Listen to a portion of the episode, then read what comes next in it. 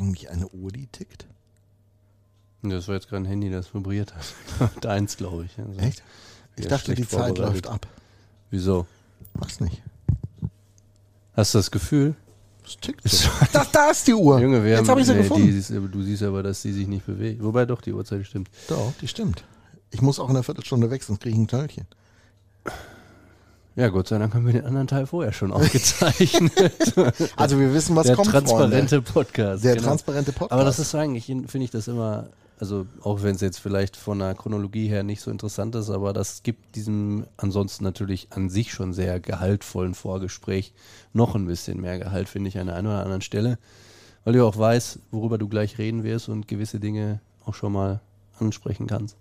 Naja, ohne dass ich den zweiten Teil gemacht hätte, wüsste ich, was ich im ersten Teil gerne angesprochen hätte. Ja, dann mach doch einfach mal. Ich hätte gerne über Druck geredet. Ich weiß, das ist sein absolutes Lieblingswort in letzter Zeit, ne? Ich nehme das jetzt mal vor. Gibt es Druck am Seilersee? Ja, natürlich. Gibt Das es ist die Druck, Frage, Mirko. die ich tatsächlich. Wir wollen alle Eishockeyspiele gewinnen und wir haben jetzt von den ersten vier leider nur das erste gewonnen. Das, äh, okay, stelle ich Ist so. andersrum die Frage. Bin ich zu unkritisch? Oder zu muss man sich auch erstmal. Also da muss man sagen, ein Journalist, der sich das fragt, gibt es auch nicht so oft. Ja, ähm, ich, ich tue mich ja, ich bin tatsächlich Ich, ich frage es noch anders. ja, Ist die Iserlohner Journalie zu unkritisch? da würde ich würde Sollten wir härter mit euch ins Gericht gehen? Mach doch mal und guck, was passiert. Keine Ahnung. Also ich, ich kann es dir wirklich nicht sagen, weil äh, ich bin eh immer weit davon entfernt zu sagen, das, also dafür sonst bräuchten wir keine Presse, weil wenn das geschrieben würde, was wir gern hätten, dann Das machst du ja schon jeden Ja, das ist Öffentlichkeitsarbeit Ja, du bist ja Vereins, auch kritisch, ne? Ab und zu mal. Ja, realistisch ist, finde ich, äh, da sollte immer die, das die Maßgabe sein, ohne natürlich, äh, also natürlich immer im Interesse des Vereins, ähm, aber realistisch, authentisch, das sind so Sachen, die sind heutzutage, glaube ich, eine ziemlich, ziemlich harte Währung. Ähm, das ist auch nicht immer einfach, weil gerade wenn es mal nicht so dolle ist, äh, haben auch ja, viele, viele so ein bisschen Sorge, dass es dann, dass man nach außen auf einmal uh, zu schlecht dasteht und so weiter und so fort.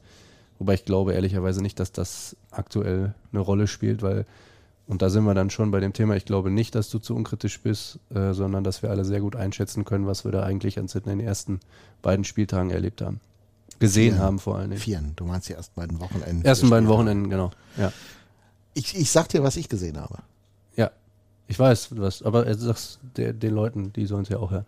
Weil sie haben es ja noch nicht gehört. Genau. Ist ja nicht, dass wir beiden uns unterhalten, damit wir uns unterhalten. Also ich muss mich mit dir nicht unterhalten. Ich könnte auch sympathische Ja. Menschen unterhalten. Ja, ja, mach du mal. Tue ich ja in diesem granaten Podcast. Also ich habe gesehen, Frankfurt gut.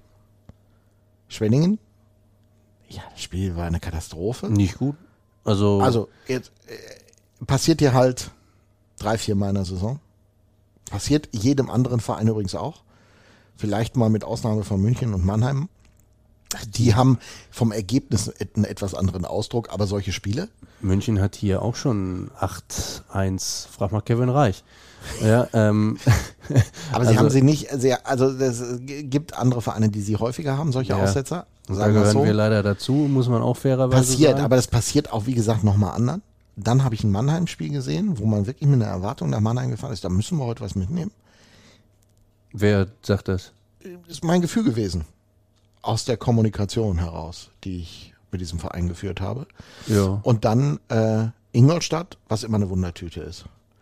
Ich sag, hättest du zwei Punkte mehr auf dem Konto, wäre es gut. Ja, dann müssten Spiele nur 50 Minuten dauern, glaube ich. Da hätten wir sogar noch. Ich habe jetzt die genauen Dann Dings sind wir ja schon in der Analyse. Ja, also, das heißt Analyse. Erstmal ist das eine Betrachtung der Fakten. Auf der anderen Seite, ähm, dass Mannheim hinten raus nochmal aufkommen wird, speziell, wenn du vorher, glaube ich, über nahezu sechs Minuten am Stück in Unterzahl gespielt hast, dass das knüppelhart wird, war klar. So, da machst du wieder, wie in Frankfurt, zu einem sehr, sehr geilen Zeitpunkt eigentlich dann nochmal die Führung und schaffst es dann eben nicht, weil ich meine, ich finde, in Frankfurt haben wir es halt auch wirklich äh, sehr, sehr stark runtergespielt dann. Also es war ja nicht so, dass wir die nochmal groß haben ins Spiel kommen lassen, sondern dann hattest du schon das Gefühl, okay, die beißen sich jetzt eher die Zähne aus. Das hattest du bei Mannheim natürlich nicht. Ehrlicherweise muss man Das ist eine sagen, etwas andere Truppe. Richtig, äh, und das war auch das ganze Spiel schon nicht so. Die hatten natürlich mehr vom Spiel. Da war Greg auch sehr unzufrieden mit danach dem Spiel. Wenn du den gefragt hast, hat er dir nicht gesagt, es war ein gutes Spiel von unserer Seite aus. Da waren gute Elemente drin, unter anderem natürlich eine Top-Torhüter-Leistung. Ich glaube auch eine äh, stabile Abwehrleistung in den entscheidenden Zonen, in den gefährlichen Zonen. Ja, es kam viel, kam aber auch viel, wo du sagst, okay, mit einem guten Goalie sieht das dann auch ganz gut aus. Was mich irritiert hat, das ist das Einzige, was mich in diesem Mannheim-Spiel irritiert hat, dass sie eigentlich in den ersten 10, 20 Minuten dominanter wirkten und selbst, mit mehr Selbstvertrauen zu Werke gingen als im letzten Drittel, zu einem Zeitpunkt, wo es ergebnistechnisch noch gar nicht problematisch war. Das habe ich nicht verstanden. Das ist das Einzige, was ich an dem Spiel nicht verstanden habe. Weil wenn ich so einen Start habe, dass ich Rückschläge erlebe und dass ich jetzt mal nicht als Favorit gehandelt bin in so einem Spiel, mit dem, was du gerade richtigerweise gesagt hast, kommt dabei raus, ich muss eigentlich, mich eigentlich geil fühlen, weil so weit habe ich es gebracht in so einem Spiel. Und jetzt gucke ich mal, was passiert. Also ich habe nichts zu verlieren, ich habe nur was zu gewinnen. Das hat mich überrascht. Ich glaube, das hängt viel vom Gegner ab tatsächlich, wie, wie der auch auftritt. Weil ich glaube schon, dass Mannheim und natürlich auch das gesamte Umfeld, äh, die Arena und so, die haben in der, in der Arena schon mehr als genug Spiele hinten raus noch gedreht oder für sich entschieden oder sonst irgendwas. Dafür sind sie eben ja, Adler Mannheim. die Adler Mannheim. Ähm, dass da auch so ein gewisses Selbstverständnis natürlich da ist und ähm, ja, dass sich dieses Gefühl dann eben nicht aufbaut. Ich glaube, in Frankfurt hatten wir das. Auch in dem Bewusstsein, dass man zu einem sehr, sehr geilen Zeitpunkt wie gesagt, das auch, gemacht hat. sie hatten es auch zu Beginn dieses Spiels, oder? Ja, weil du Dann dann. nicht da so. Ja, das, das ist ja das Ding. Du, dieses, dieses Bewusstsein, wir fahren da jetzt hin und können was mitnehmen. Also das haben wir in der Vergangenheit eigentlich immer gemacht in Mannheim. Ich wüsste jetzt, äh, was heißt immer, aber es war jetzt nie Die so, dass Bilanz sagst, spricht klar gegen dich. Aber du hast trotzdem immer das ich Gefühl, erinnere weil sie mich gut dem mitgespielt haben. an zwei, drei Auswärtsspiele dort, Ja. wo du Minimum was hättest holen können, viel auch geholt hast. Ich glaube, wir haben da einmal 5-2 gewonnen oder so, nachdem wir äh, vorher fünfmal hintereinander wirklich auch teilweise desolat verloren hatten. In der 21-22 Saison war das, glaube ich. Ähm, kann immer passieren, aber ja, du merkst halt, ey, die sind gar nicht so weit weg grundsätzlich. Und dann merkst du hinten raus, jetzt sind sie uns in manchen Belangen vielleicht aber doch den einen Tacken überlegen und das wird Es muss ja viel, auch irgendwo mal einen Grund geben, warum eine Mannschaft wie die Roosters gegen eine Mannschaft wie Mannheim verliert. Richtig. Und ähm, Das sollte ja auch so sein, weil ansonsten brauche ich nicht das Geld ausgeben, was Mannheim ausgibt. ja, du sprichst natürlich ja über Spieler mit gewissen Qualitäten, die Geld kosten äh, an der einen oder anderen Stelle, wobei ich halt auch glaube, ähm, dass das gar nicht so entscheidend ist, äh, ähm, sondern es ist einfach so, dass die ja auch eine gewisse Tiefe in ihrem Kader haben, dass sie einfach einen anderen Eishockey, andere Art und Weise von Eishockey spielen können. Also bei uns ist vollkommen klar, wenn wir nicht jedes Spiel uns wirklich komplett den Arsch aufreißen, und so ist der Kader ja nun mal auch zusammengebaut, mit Spielertypen, die das können und die dazu bereit sind, dann ähm, wird es schwierig. Das hast du gegen Schwenningen gesehen. Da waren wir von Anfang an definitiv nicht dazu bereit. Und zack, bumm, steht's äh, 0-3. So, das war gegen Ingolstadt anders, auch wenn Und da. das wäre mein nächster Punkt gewesen. Aber Ja. formulier du erst ja, so, das Ende, war bitte. gegen Ingolstadt anders, auch wenn da wieder relativ früh der erste Schuss direkt drin ist. Übrigens Kompliment an den Herrn St. Dennis, den da so reinzuhängen, ist nicht verkehrt. Ähm, hast du natürlich das Problem, dass dann auch der Pass vorher von, ich glaube, Stachowiak war es, quer übers Eis, genau in Schläger, Es auch war, nicht verkehrt. Es war genau der, das gleiche Problem wie eine Woche zuvor gegen Schwenningen in den Ja. ersten beiden Treffern. Gefährliche Situation. Nee, das erste Gegentreffer gegen Schwenning war ein Aufbau, wo du einfach komplett gepennt hast. Das sagt ja auch jeder von den Jungs. Äh, das zweite ist genau das. Also du hast, ein Unglück, du hast selber eigentlich eine, eine Offensivaktion, und einen unglücklichen Bounce und auf einmal fliegt dir das Ding volles Met um die Ohren. Ja, aber nicht einzubrechen. Mit der Historie, Schwenningen, Mannheim verloren, nicht gut gespielt, nach eigener Aussage, und 0-1 hinten nach so kurzer Zeit, da nicht wieder eine Reise zu kriegen, Da sondern da reinzukommen in dieses Spiel. ja, in dem Moment hat in der Halle jeder daran gedacht. genau. Ja, Und deshalb sage ich, jetzt nehmen wir mal die kleinen Momente aus diesen ganzen Dingen, die wir gesagt haben. Natürlich war nicht alles Gold, was glänzt. Du hast komplett recht mit dem Mannheim-Spiel. Da waren Dinge drin, die waren nicht gut. Und das können sie, weil sie es auch schon gezeigt haben, besser. Aber Fakt ist auch, ich zähle im Moment vielleicht noch irrigerweise, ich lasse mich ja immer gerne eines Besseren belehren, genau diese Momente im Positiven zusammen, weil man sehr früh ist und weil man eine eigentlich komplett neue Mannschaft zusammengebaut hat, die auch noch verdammt jung ist. Und trotzdem spüre ich Druck. Und das kriege ich nicht zusammen. Ähm, ja, ich glaube, das liegt. Also natürlich verstehe ich das. Ist ja überhaupt gar keine Frage. Greg hat gesagt, er will zu Beginn dieser Saison die beste denkbare Mannschaft. Jetzt muss er zugeben, er hat sie nicht kreiert, was aber auch einfach. Ja, was heißt, er hat sie nicht kreiert? Nach dem ersten Spiel fällt dir direkt mal dein Kapitän aus. Das ist natürlich auch schwierig. Nein, aber du, du weißt, ja. was ich meine. Das ist ja keine Kritik, sondern in seinem Wunsch, wie, wie weit er hätte sein können, ist er vielleicht nicht ganz so weit gekommen. Ich sehe da aber trotzdem mehr Positives als Negatives. Absolut. Und lass mich gerne eines Besseren belehren, wenn ich, ich wenn ich mir glaube, einer sagt, äh, wo ich das festmachen soll. Ich glaube, wo der Stachel sehr, sehr tief sitzt, weil das ist genau das entspricht auf keinen Fall dem Anspruch, den wir quasi ab dem 1. August auch schon vorher durchaus formuliert haben, ist nämlich das Schwenning-Spiel. Ähm, wenn du das, ja, ob du es gewinnst, keine Ahnung, die haben auch eine gute Mannschaft, aber wenn das halt auch auf Augenhöhe ist, wie die, ähm, wie jetzt zumindest die letzten beiden Spiele, dann sprichst du, glaube ich, ein bisschen anders über die Gesamtsituation. Auch äh, würdest du, glaube ich, nicht tun, selbst wenn du in Mannheim oder jetzt gegen Ingolstadt einen Sieg geholt hättest, wären die Sachen ja nicht weg. Und dass ein, ein Coach, der halt natürlich im Zweifel auch immer noch das Quäntchen mehr und ein bisschen vielleicht von außen betrachtet zu viel, hat er ja selber auch mal erklärt an dieser Stelle, von also ne, immer an den Rand der Komfortzone und immer noch ein Schrittchen raus. Das ist ja letztlich dann immer dieses eine Quäntchen mehr, von dem man denkt, boah, das geht jetzt aber nicht mehr. Am Ende klappt es dann doch. Haben wir auch schon gesehen in der Vorbereitung. Ähm, und es ist kein Zufall, dass du diese Tore schießt, auch zu so einem frühen Zeitpunkt in Frankfurt, in Mannheim. Das ist kein Zufall. Es ist aber genauso wenig Zufall, dass du dann vielleicht es noch nicht schaffst, das gegen absolute Top-Teams durchzuziehen. Auch gegen Ingolstadt.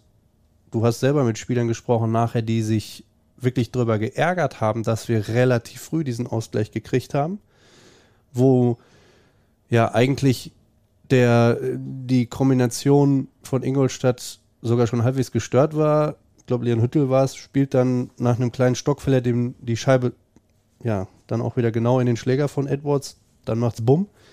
Aber da ist dann auch wieder die Frage, ist es, also wie kann es passieren, dass du die quasi direkt nachdem du eigentlich das 2-1 gemacht hast, überhaupt in diese Formation so kommen lässt. Waren wir da nicht aggressiv genug? Haben wir da nicht, haben wir, war die neutrale Zone nicht gut genug und so weiter und so fort? Und das sind eben die Sachen, die man sich jetzt gerade anguckt. Und ähm, ja, die Problematik ist, glaube ich, grundsätzlich auch, wenn man sich die nächsten Gegner mal anguckt, äh, kannst du mal davon ausgehen, dass die dir alle nicht den Gefallen tun werden und äh, irgendwelche von diesen, es sind Kleinigkeiten, ja, aber die werden die nicht un ungenutzt lassen. Kannst ja mal in Köln und bei Alex Grenier nachfragen.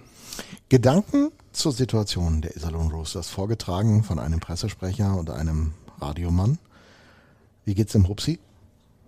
Mm, den Umständen entsprechend gut. Freut mich. Hat äh, angefangen jetzt ähm, das, also körperlich das zu machen, was er machen kann. Wird, äh, wenn es gut läuft, auch wieder zeitnah auf dem Eis äh, zu finden sein. Aber wie gesagt, das, der große Knackpunkt ist, ist Körperkontakt auch ähm, selbst wenn es dann irgendwann mal das grüne Licht gibt, zu sagen, okay, da ist alles in Ordnung, ist auch die Frage, wie es kopfmäßig ist. Ähm, wenn du da, eine, also wenn du bei einem Check verletzt wurdest, haben wir glaube ich alle schon mal erlebt, wenn du eine gewisse, äh, eine gewisse Situation hattest, in der du dich verletzt hast, dann ist man da ein bisschen vorsichtiger, hat vielleicht nicht so die Spannung und äh, genau dann passiert halt wieder was. Also das, da müssen wir schon wirklich auch einfach um der Gesundheit des, generellen Gesundheit des Spielers willen. Der Mann hat Frau und zwei Kinder zu Hause. Wäre schön, ich wollte wenn keinen Roman, ich wollte eigentlich nur wissen, wie es ihm geht. Das, äh, selbst schuld, aber es wäre schön, wenn der mit denen auch nach seiner aktiven Karriere noch die Treppe hoch und runter gehen könnte oder die mal aufs Klettergerüst heben könnte. Insofern müssen wir da schon echt vorsichtig sein, auch wenn er am liebsten äh, gerne schon wieder spielen würde, am liebsten gegen Köln, aber wie gesagt, ähm, da, da müssen wir, müssen wir wirklich vorsichtig sein, das wird noch ein bisschen dauern. Aber grundsätzlich geht es ihm ganz gut. Scheböck, Balasch? ähm, wie hat der Trainer es heute formuliert? Fragezeichen. Ist äh, die, die viel zitierte Day-to-Day-Geschichte. Ähm, da hat es, wie sagt man so schön, ordentlich gezwickt äh, im, im, Laufe des ersten Drittels gegen, gegen Ingolstadt, ist dann raus und ähm, auch da muss man von Tag zu Tag gucken, wie es geht.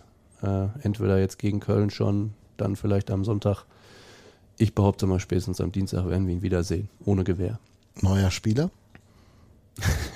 ich ich frage nur eben die Position ab, über die wir in den letzten Wochen so geredet haben. Mm, Oh!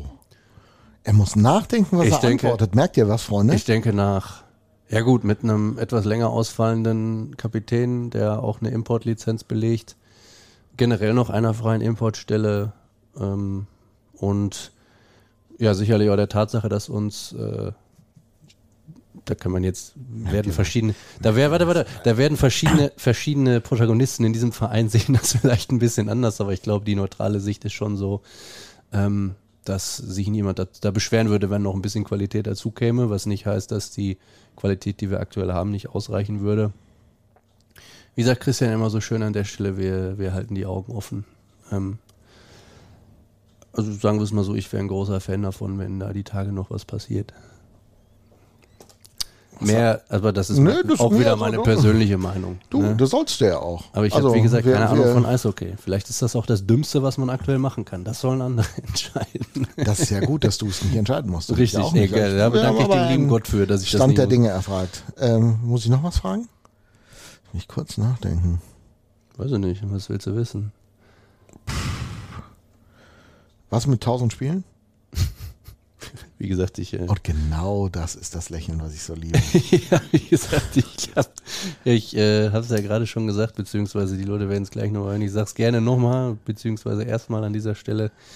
Ich hoffe, es wird weniger kontrovers als die letzte 1000 Spiele Ehrung gegen die Kölner Haie, die wir hier hatten. Ja, das werdet ihr gleich nochmal zu hören bekommen. Im geilsten Podcast der Welt. Oder des Iserlohner Eishockeys. Je nachdem, das könnt ihr selber entscheiden. Kühe, Schweine, Iserlohn. Der Radio MK Rooster Hockey Podcast. Dorfradio für Sauerland. Für Fans vom Seilersee mit Felix Dutsch und Mirko Heinz. Ich muss ja sagen, es ist sehr niedlich. Immer wenn du auf diesen Knopf drückst, dann wippst du so ganz leicht mit wie so ein DJ, der den härtesten Track der Welt aufgelegt hat. Hut ab, DJ Heinz. Willst du mich eigentlich verarschen oder Nein, was? das fiel mir gerade nur so auf. Ist, äh, Doch, du willst mich ja, das verarschen. ist sehr knuffig zu beobachten. Ich mag den. Im besten Sinne. ja, das war eine auch. super Idee, das Rainer Hinsch persönlich sprechen zu lassen. Ja. Ich fühle mich auch immer noch geehrt, dass er das tut. Die berühmteste Telefonnummer in deinem Telefon übrigens, wo wir letztes Mal drüber gesprochen haben. Vielleicht ist Rainer er das. Hinsch? Ja, kennt man doch, zumindest hier. Ja. Aus Funk, Fernsehen und von der Butterfahrten. ja. Auch dir ein herzliches Willkommen in diesem Podcast, lieber Ja. Felix. Wir haben ja schon, ah, nee, wir haben ja noch nicht, ne? Nee, offiziell sein. haben wir, haben wir noch nicht. Also Schön, dass ich mal wieder hier sein darf. diesen ganzen Sportteil haben wir vorneweg weggelassen. ja, Haben wir nicht drüber gesprochen. gibt's auch keinen. Wobei doch. Könnte man auch machen, aber wir widmen uns den wirklich wichtigen Dingen, würde ich sagen. Ja. Äh, haben wir eigentlich über Druck gesprochen? Ach ja, wir haben über Druck gesprochen. Gut. Dann, äh, worüber reden wir genau? Also A, auf jeden Fall, dass der wunderbare, geniale, mega Kühlschrank auch wieder dabei ist heute bei der podcast Der geht aber gleich wieder aus. Ja, ja, aber er ist jetzt schön an. Hört ihr Ja. es, liebe Freunde? Einmal genießen. Es ist so ein, ist ein wunderbarer Klang. Urlaub für die Ohren. Ja, ich wundere mich so ein bisschen, dass die Roosters da jetzt Wasser drin haben und Apfelschorle. Das war ja nicht zu deinem Nachteil gerade. Nein, Ne? das war nicht zu meinem Nachteil, aber es hat mich schon gewundert, muss ich ehrlich gestehen. Ja, also wir haben heute nochmal entschieden, keinen Sport in den zentralen Mittelpunkt unseres Podcasts zu stellen. War das? Ja, ich glaube, man kommt nicht drum rum, aber zumindest äh, keiner der Aktiven, keinen der Aktiven in den Mittelpunkt zu stellen. Und trotzdem einer der wichtigsten Bausteine Also in ich so einem fürchte, Team. das ist der aktivste mit. Ja, das kann man, so kann man sagen. Nicht auf dem Eis aktiven oder am Eis. Ja, doch auch am Eis aktiv, ja. Ja. Also auf, auf dem Eis habe ich ihn noch nicht gesehen, aber das wäre eine gute erste Frage, Ja, ob er Schlittschuh laufen kann. Christian. Nein, wir müssen doch erst den Sponsor machen. Jetzt kommt, Wieso das weißt du, denn du nicht? musst wieder alles Ich kriege ja auch vorwegnehmen. keine Skripts von dir. Jetzt muss ich Ja, dir dann ein mach den, Skript machen oder dann mach was? den, dann mach den Sponsor und dann stellen wir deine geniale erste Obwohl, Frage. ich würde heute sagen, du machst mal einen Sponsor. Was hältst du denn davon? Mach du doch mal einfach. Ich weiß ehrlicherweise nicht, wer dran ist. der zweite, nicht der erste. das ist der erste. Weiß, äh, Der zweite ist der, dem die Halle gehört. Ja, bei Vazinis, ne? Stimmt, ja, hatten wir ja vorher lang und breit darüber gesprochen. Meine Güte, echt, das ist immer so anstrengend mit dir. Wirklich jetzt. Sie hören den einen der beiden weltbesten Sponsoren, ohne die das ganze, der ganze Zirkus hier nicht möglich wäre. Insofern geht ein riesengroßer Dank an. Du nennst das hier Zirkus. Ja. Was wir hier machen? Brot und Spiele fürs Volk. Herzlich willkommen in der Manege. Egal ob beim Podcast oder live in der Balverzin Arena am Seiler See. Wir wünschen viel Spaß beim Eishockey. Balverzin, Förderer des Eishockeys im Sauerland. Kommen Sie rein, können Sie rausgucken in diesem wunderbaren Zirkus am Seilersee. Mit zwei Clowns. Mit zwei Clowns direkt drin in der Manege. Ich habe allerdings die rote Nase vergessen heute. Ich trage meine eigene. Das muss auch nicht positiv sein. Na gut, kommen wir zum Eishockey. Machen wir es ein bisschen langweiliger an der Stelle. Christian, kannst du Schlittschuh laufen? Ja. Ich habe vorher, ich habe ihm vorher gesagt, nur Ja und Nein antworten. Okay, Ja, da hast also du super gemacht. für einen Podcast Christian, wolltest du klasse. noch was sagen? Nein. Danke, liebe Freunde. Das war der Podcast Kühe, Schweine, Iserlohn für diese Woche. Ich hoffe, ihr hattet Spaß. Und man muss einem vorbeugen. Also wenn ihr dachtet, das war der Hommel, dann seid ihr falsch gewickelt. Der kann nachweislich nicht. Ach, wo ist der denn? Der kann, nee, ich wollte, dessen Schlittschuhlauf-Skills sind so, Hommel. ja, nachweislich. Ja, ja. Besser als meine und deine, glaube ich. Zusammen, ja. ist auch nicht schwierig. Obwohl Schlittschuh laufen konnte der auch nicht. Weißt du, was, was Hommel gemacht hat, wenn er versucht hat, an der Bande irgendwie zu bremsen? Hat sich abgefangen mit beiden Händen, so wie Dusch. ich und, me- und meistens war noch einer mittendrin. Ehrlicherweise. Das, äh, das gehört auch dazu. Nein, jetzt wollen wir mal, wollen wir mal ehrlich sein. Warum haben wir heute äh, einen Christian in dieser wunderbaren äh, Geschichte? Lieber Herr äh, Dötsch, könntest du mir das mitteilen? Welchen Christian haben wir ausgewählt, um in dieser Sendung eine geniale Rolle zu spielen? Also, warum oder welchen Christian? Welchen Also, Christian? Nicht warum. Also, wir das Warum, das mache ich. Du sagst. Nee, ich kann, Welchen auch, ich kann auch beides machen. Wir Okay. freuen uns heute, ähm, einen unserer beiden, einen der beiden weltbesten Betreuer der Welt zu Gast zu haben, nämlich äh, Christian Menningen, der ähm, am ja, heutigen Donnerstagabend, genau, beziehungsweise morgigen, wenn die, das Ganze aufgezeichnet wird, beim Heimspiel gegen Köln, Also das mit heute und gestern hat er einfach nicht verstanden. beim Heimspiel gegen Köln dafür sorgen wird, dass es Also am Donnerstagabend. wieder eine Ehrung für ein tausendstes Spiel gibt, die allerdings dieses Mal deutlich weniger kontrovers ablaufen wird als letztes Mal.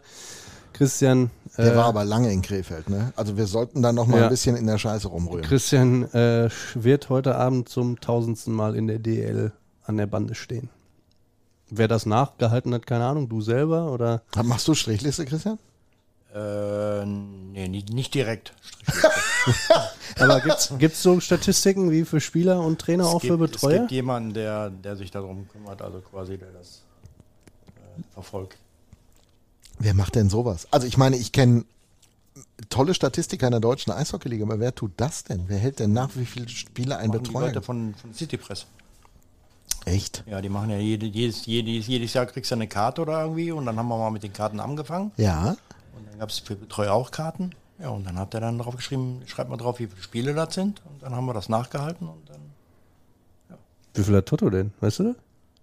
tut das jetzt acht Jahre hier, glaube ich. Ne? Kannst ja rechnen, 52 Spiele pro Saison. Ja, War stimmt. schon Ihr seid ja eigentlich nie 56 krank, ne? Spiele. Ja.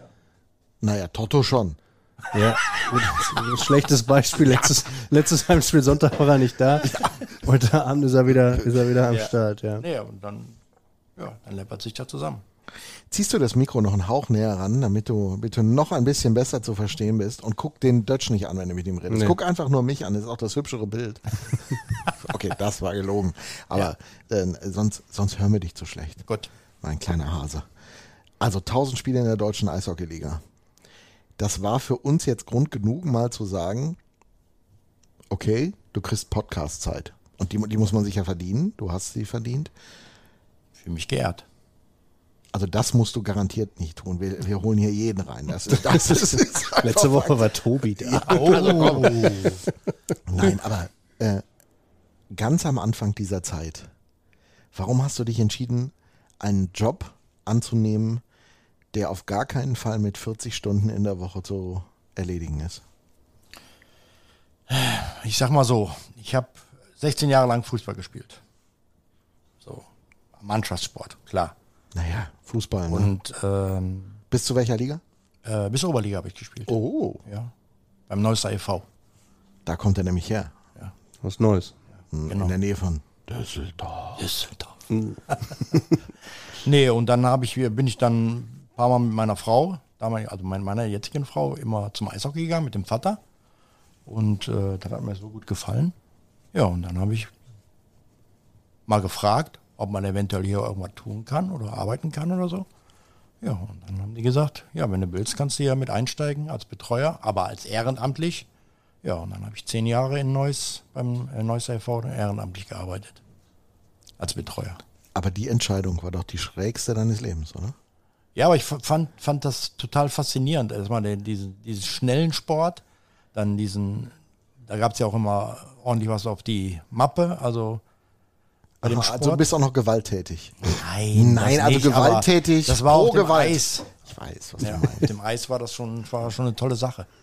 Ja, und das Ganze rum, drumrum, äh, die Spiele und dann auch immer, dass du freitags ein Spiel hattest, sonntags ein Spiel hattest.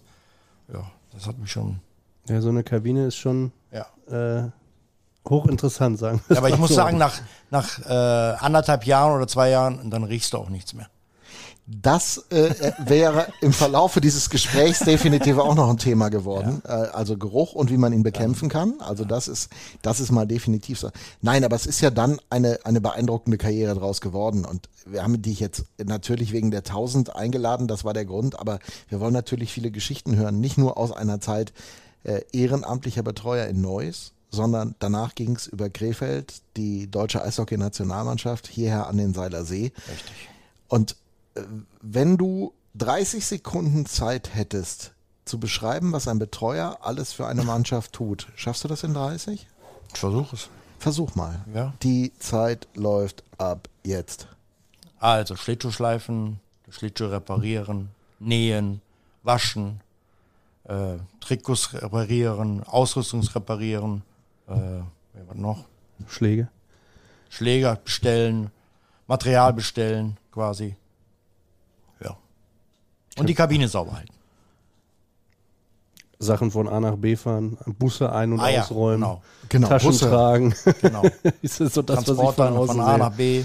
Der Busse wäre noch, genau, Busse müsste ja mit Transporter. Die Jungs sind ja Transporter. separat meistens. Mittlerweile. unterwegs, Ja. Also du möchtest sagen, du bist das Kindermädchen eines Eishockeyspielers. Das sagen viele, sagen das. Die Jungs selber auch? Manchmal, ja. es gibt auch welche, die sagen, ach, was brauchst du den Jungen für ein bisschen Wasser, die Flaschen voll machen, an der Bande stehen, da brauchst du, da kannst du auch einen Affen hinsetzen.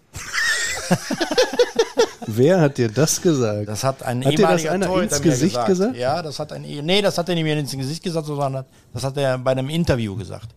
Das war in Krefeld. Meinte der das ernst? Nein, das meint er nicht. Das war ja auch da, wo der Rick Ardono der Trainer war. Und der Rick hat dann komplett über den Deister, der hat richtig gesagt, das ist der Beste und es gibt keinen besseren und der war Feuer und Flamme von allem, also was ich getan habe. Krefeld war deine erste offi offizielle Station. Das war meine offizielle Profi-Station. Wann Warum- ging's los? Erstmal vielleicht? ja, Wann, seit wann, wie lange warst du da? Von bis? Ich bin nach der Meisterschaft, wie Krefeld also 2003, 2004, also Meister geworden sind, da bin ich danach, da war die Saison auch schon die Hälfte dran, da bin ich dann eingestiegen, weil die einen Betreuer gesucht haben. Und äh, den Tipp hatte ich dann über den äh, Ausrüster bekommen in Krefeld, Campro Sport. Der hatte mir dann den Tipp gegeben, bewerb dich da einmal mal, weil er kannte mich von Neuss. Und äh, ja, dann habe ich mich beworben. Da war der Franz Fritzmeier, der Senior, Senior war muss da man sagen, Manager. genau. Der Junior Genau, und der hat, müsste zu dem Zeitpunkt im Umfeld sogar hier gespielt haben, am Seiler Ja, genau. Und äh, Papa war da Chef. Ja. Genau. Und äh, Bob Leslie war der Trainer. Und ähm, der hat mir dann den Vertrag angeboten und hat dann gesagt, gehabt, wir gucken uns das vier Wochen an. Und dann nach zwei Wochen hatte ich dann einen festen Vertrag. Und äh, mein erstes Spiel mit, mit der Mannschaft war dann in Frankfurt. Da haben wir dann äh, 6-3 oder 7-3, glaube ich, verloren. Und äh, da bin ich noch im Bus mitgefahren mit Material und äh, da hat der Bob Lesse, der nach dem Spiel im Bus hat er zu mir gesagt, hab, ich könnte dann meine Tasche wieder packen und wieder nach Hause gehen. das wäre nichts für dich, Mit, mit welcher Begründung genau? weil wir verloren haben. ah, okay. Also, Weil ich der Ja. Neue war und Weißt du, bei Felix braucht es immer ein bisschen länger, bis der 1 plus 1 gleich 2 machen kann. Weißt du? ja, das ist ja Da nicht musst 1 du plus 1 entschuldigen 2. Also, sorry. Wenn, äh, ich meine, wir Was haben ja jetzt denn? vor nicht allzu langer Zeit auch relativ empfindlich verloren. Also wenn ich dann da anfange, alles und jeden da irgendwie in Frage zu stellen. Komik kann er übrigens auch nicht. Dass der einen Scherz gemacht hat, hat er auch nicht verstanden. Der, der glaubt, ich glaube nicht, dass der einen Scherz gemacht hat. Also der, der, Bob Leslie, der war so ein Trainer gewesen, der hatte mich dann auch in der Kabine vorgestellt und alles drum und dran und, und äh, ich hatte mit ihm dann vorher mal gesprochen und so, äh, wie das ist, wie ich dazu kam und hier und so und so und der hat dann hat er mich dann dann in größten Tönen genutzt und hat dann gesagt gehabt, dass ich dann auch mein Traum wäre dann mal äh, drüben in der NHL zu arbeiten und so, aber das hat sich ja dann äh, Weil du nicht wolltest oder weil du nicht konntest? ja, Du konntest aus Krefeld nicht weg, du konntest dich nicht trennen, oder? ich sag mal so, das war schon extrem. Also, weil ich da in den 18 Jahren mitgemacht habe, das war schon, schon 18 Jahre, extrem. Wahnsinn. Also ich habe Krefeld ja auch ein paar Jahre erlebt. Ja. Und ich weiß tatsächlich um diesen Enthusiasmus dieser Fans und wie sehr sie diesen Verein lieben. Äh, und wie schwer das auch in den letzten Jahren war, diesen Verein zu lieben. Und ich wünsche allen von Herzen, dass sie diesen Verein wieder lieben, weil da sind sie, ja, ich sag's mal genauso verrückt wie die Blau-Weißen vom See, auf ihre Art und Weise. Und äh, das gehört ja auch dazu. Äh, und bei dir war es ähnlich, ne? Also jetzt, jetzt mal generell. Für mich äh, gibt's ja Jobs und Jobs. Die einen Jobs macht man, weil man Kohle verdienen will und dann ist man raus. Aber den Job macht man, also den des Betreuers, auf gar keinen Fall des Geldes wegen, oder? Das ist, äh, da muss man schon tollkühn verrückt sein. Da haben wir doch letzte Woche schon drüber geredet. Wegen der Kohle macht es hier keiner. Das äh, bleibe ich bei. ja, wir reden ja noch über seine Krefeld. Also, nein, Anführungszeichen. Das Geld stand nie im, im Vordergrund. Also, Aber was sagen. ist die Faszination? Also Kabine habe ich verstanden. Für einen Mannschaftssportler die Geschlossenheit, das habe ich auch verstanden. Aber das kann man, du hättest ja auch Manager werden können und Spieler einkaufen können. Oder nicht? Nee, ich glaube nicht, das wäre kein, kein, kein Beruf für mich. Also, nein. Mich hat fasziniert, dass du hast jeden Tag was anderes gehabt. Jeden Tag war irgendwas anderes. Das heißt, du hast zwar in, eine, in einer Saison mit, sag ich mal, 28 oder 27 Leuten zusammengearbeitet, aber es hat ja auch immer gewechselt. Und es war immer irgendwas anderes. Und du hast ja im Endeffekt immer ein offenes Ohr für die Jungs gehabt. Die kamen dann zu dir in deinen Raum, in deine Werkstatt oder da und haben dann mit dir gesprochen. Also ich fand's, das war, für mich war das immer toll. Und deswegen bin ich auch morgens immer aufgestanden, und hingefahren. Und abends spät nach Hause gekommen, was? Oh ja. Und deine Frau? Äh, Ich muss also sagen, akzeptiert also- die ja. jetzt auch nach diesen vielen Jahren immer noch Ja, äh. Eishockey also und da muss ich wirklich sagen, die, dass sie, dass, die steht voll hinter mir und die akzeptiert hat auch, dass, dass ich auch manchmal ein oder zwei Tage oder, oder vielleicht teilweise vier bis sechs Wochen unterwegs bin ne, mit der Nationalmannschaft, wenn das dann mit der Vorbereitung meistens immer losgeht oder so. Also die akzeptiert das also voll und ganz. Gab es auch mal ähm, Tage, wo du nicht so Bock hattest? Äh, Die gab es auch schon. also, ja. also was sind das für Situationen dann? Hat das immer nur was mit dem Sportlichen zu tun oder kann Er das auch kommt sein? einfach von Hölzken auf Stöcksken, echt. Ich versuche Also hier so ein bisschen ein, eine Basis zu legen für dieses Gespräch, aber du, naja, egal, mach einfach weiter. Okay, wenn du ihn jetzt hättest antworten lassen, dann hätten wir ein Gespräch, aber gut, muss ja jeder selber wissen. Also ich sag mal so, die, äh, es hat schon viel mit dem Sport dann zu tun, also sprich mit dem mit der Mannschaft auch, weil wenn du merkst, dass äh, dass du dann jedes Wochenende einen von Sack kriegst, sag ich mal so gesagt, und dann immer nur unten rumtümpelst in der in der in der in der Liga, dann äh, ja, dann kam auch schon manchmal dann der Gedanke, ist das noch das Richtige für dich hier oder aber ich habe 18 Jahre durchgehalten. Es ist, es ist ja erstmal Fakt, dass es Knochenarbeit ist. also, richtig, ja. wenn man sich vorstellt, nehmen wir nur Beispiel Trainingslager, Kitzbühel, wo mir es jetzt wieder mal das letzte Mal aufgefallen ist, und wir nehmen nicht das Beispiel Krefeld, wo es nochmal anders war, weil du ja da teilweise tatsächlich auch alleine gearbeitet Ja. hast. Ihr wart morgens sechs, sieben in der Halle, habt den ganzen Tag durchgezogen, zweimal Training begleitet und ihr wart beim Abendessen nicht da. Der erste, der immer da war, das war Felix, das wissen wir alle, der hat gut gegessen, aber er hat sich sogar manchmal darum gekümmert, ob auch ihr noch nachrückt und ob wir, das muss man ihm auch mal, also ich sag's ungern, aber auch da war er freundlich, aber ihr wart nicht da. Ihr seid dann, glaube ich, einen Abend nachdem, nämlich wo Toto Geburtstag hatte, wart ihr dann tatsächlich mal zum Abendessen da und ansonsten nicht. Warum tut man sich diesen Knochenjob an? Du hast es gerade einerseits natürlich gesagt, aber es ist ja eine Beanspruchung in einem Alter von wie viel Jahren, 58 Jahren jetzt. die man eben nicht so ganz einfach wegsteckt. Tja, dann muss man da was für tun, dass man das wegsteckt. Liebst du Eishockey so sehr? Ja. Verstehst du was vom Eishockey? Ja, ich denke. Wie macht sich das bei dir bemerkbar, dass du was vom Eishockey verstehst? Ja, indem man mit den Jungs dann spricht und denen eventuell auch einen Tipp gibt, was er besser machen kann. Wer ist der bessere Trainer, der Betreuer oder der Chefcoach? Schwierige Frage. Na, finde ich interessant, weil ich meine, 18 Jahre, weißt du, ich habe nie selber Hockey gespielt. Ja. Äh, viele werden sagen, ja, das merkt man jeden Tag, wenn man dich hört. Die anderen sagen, okay, dafür hast du aber dann tatsächlich doch ein, zwei Dinge verstanden. Du hast Mannschaftssport gemacht, was ein enormer Vorteil ist, weil man äh, versteht, wie mannschaftliche Konstellationen funktionieren. Aber Eishockey war für dich auch neu. Aber wer ist der bessere Coach? Der Coach? Ich denke mal, der Coach, ja. Warum? Ja, weil im Endeffekt ist es ja so, ich beziehe das auf das Material. Wenn ein Spieler zu mir kommt und sagt, pass auf, äh, ich komme mit dem Schläger nicht zurecht oder ich komme mit den Eisen nicht zurecht oder irgendwas, dann kann ich ihm noch dann sagen, äh, pass auf, wir können den Schläger wechseln, wir können ja irgendwas anderes machen. Oder wir können bei dem Eisen, wir können dir ein Profil drauf schleifen, dann vielleicht, dass du besser in der Ecke stehst oder dass du da, in, in, wenn du einen Kanadier fährst oder dass du da besser auf dem, auf dem Eis bist. Das kann ich beeinflussen. Ja, aber das Trainieren oder so, das kann ich nicht beeinflussen. Okay, du kannst ihnen nicht sagen, du möchtest gerne äh, die Bewegung an der Stelle und der Trainer erklärt ihnen besser, wie der Schuss oben rechts ins Eck Nee, geht. also- Aber taktisch ist es doch trotzdem so, dass du über die Jahre und durch die vielen Spiele, die man von der Mannschaft siehst, auch den Jungs helfen könntest, wenn, du, wenn sie mal eine Frage hätten, taktisch. Auch wenn du es dir vielleicht nicht rausnehmen würdest, oder? Das mit Sicherheit.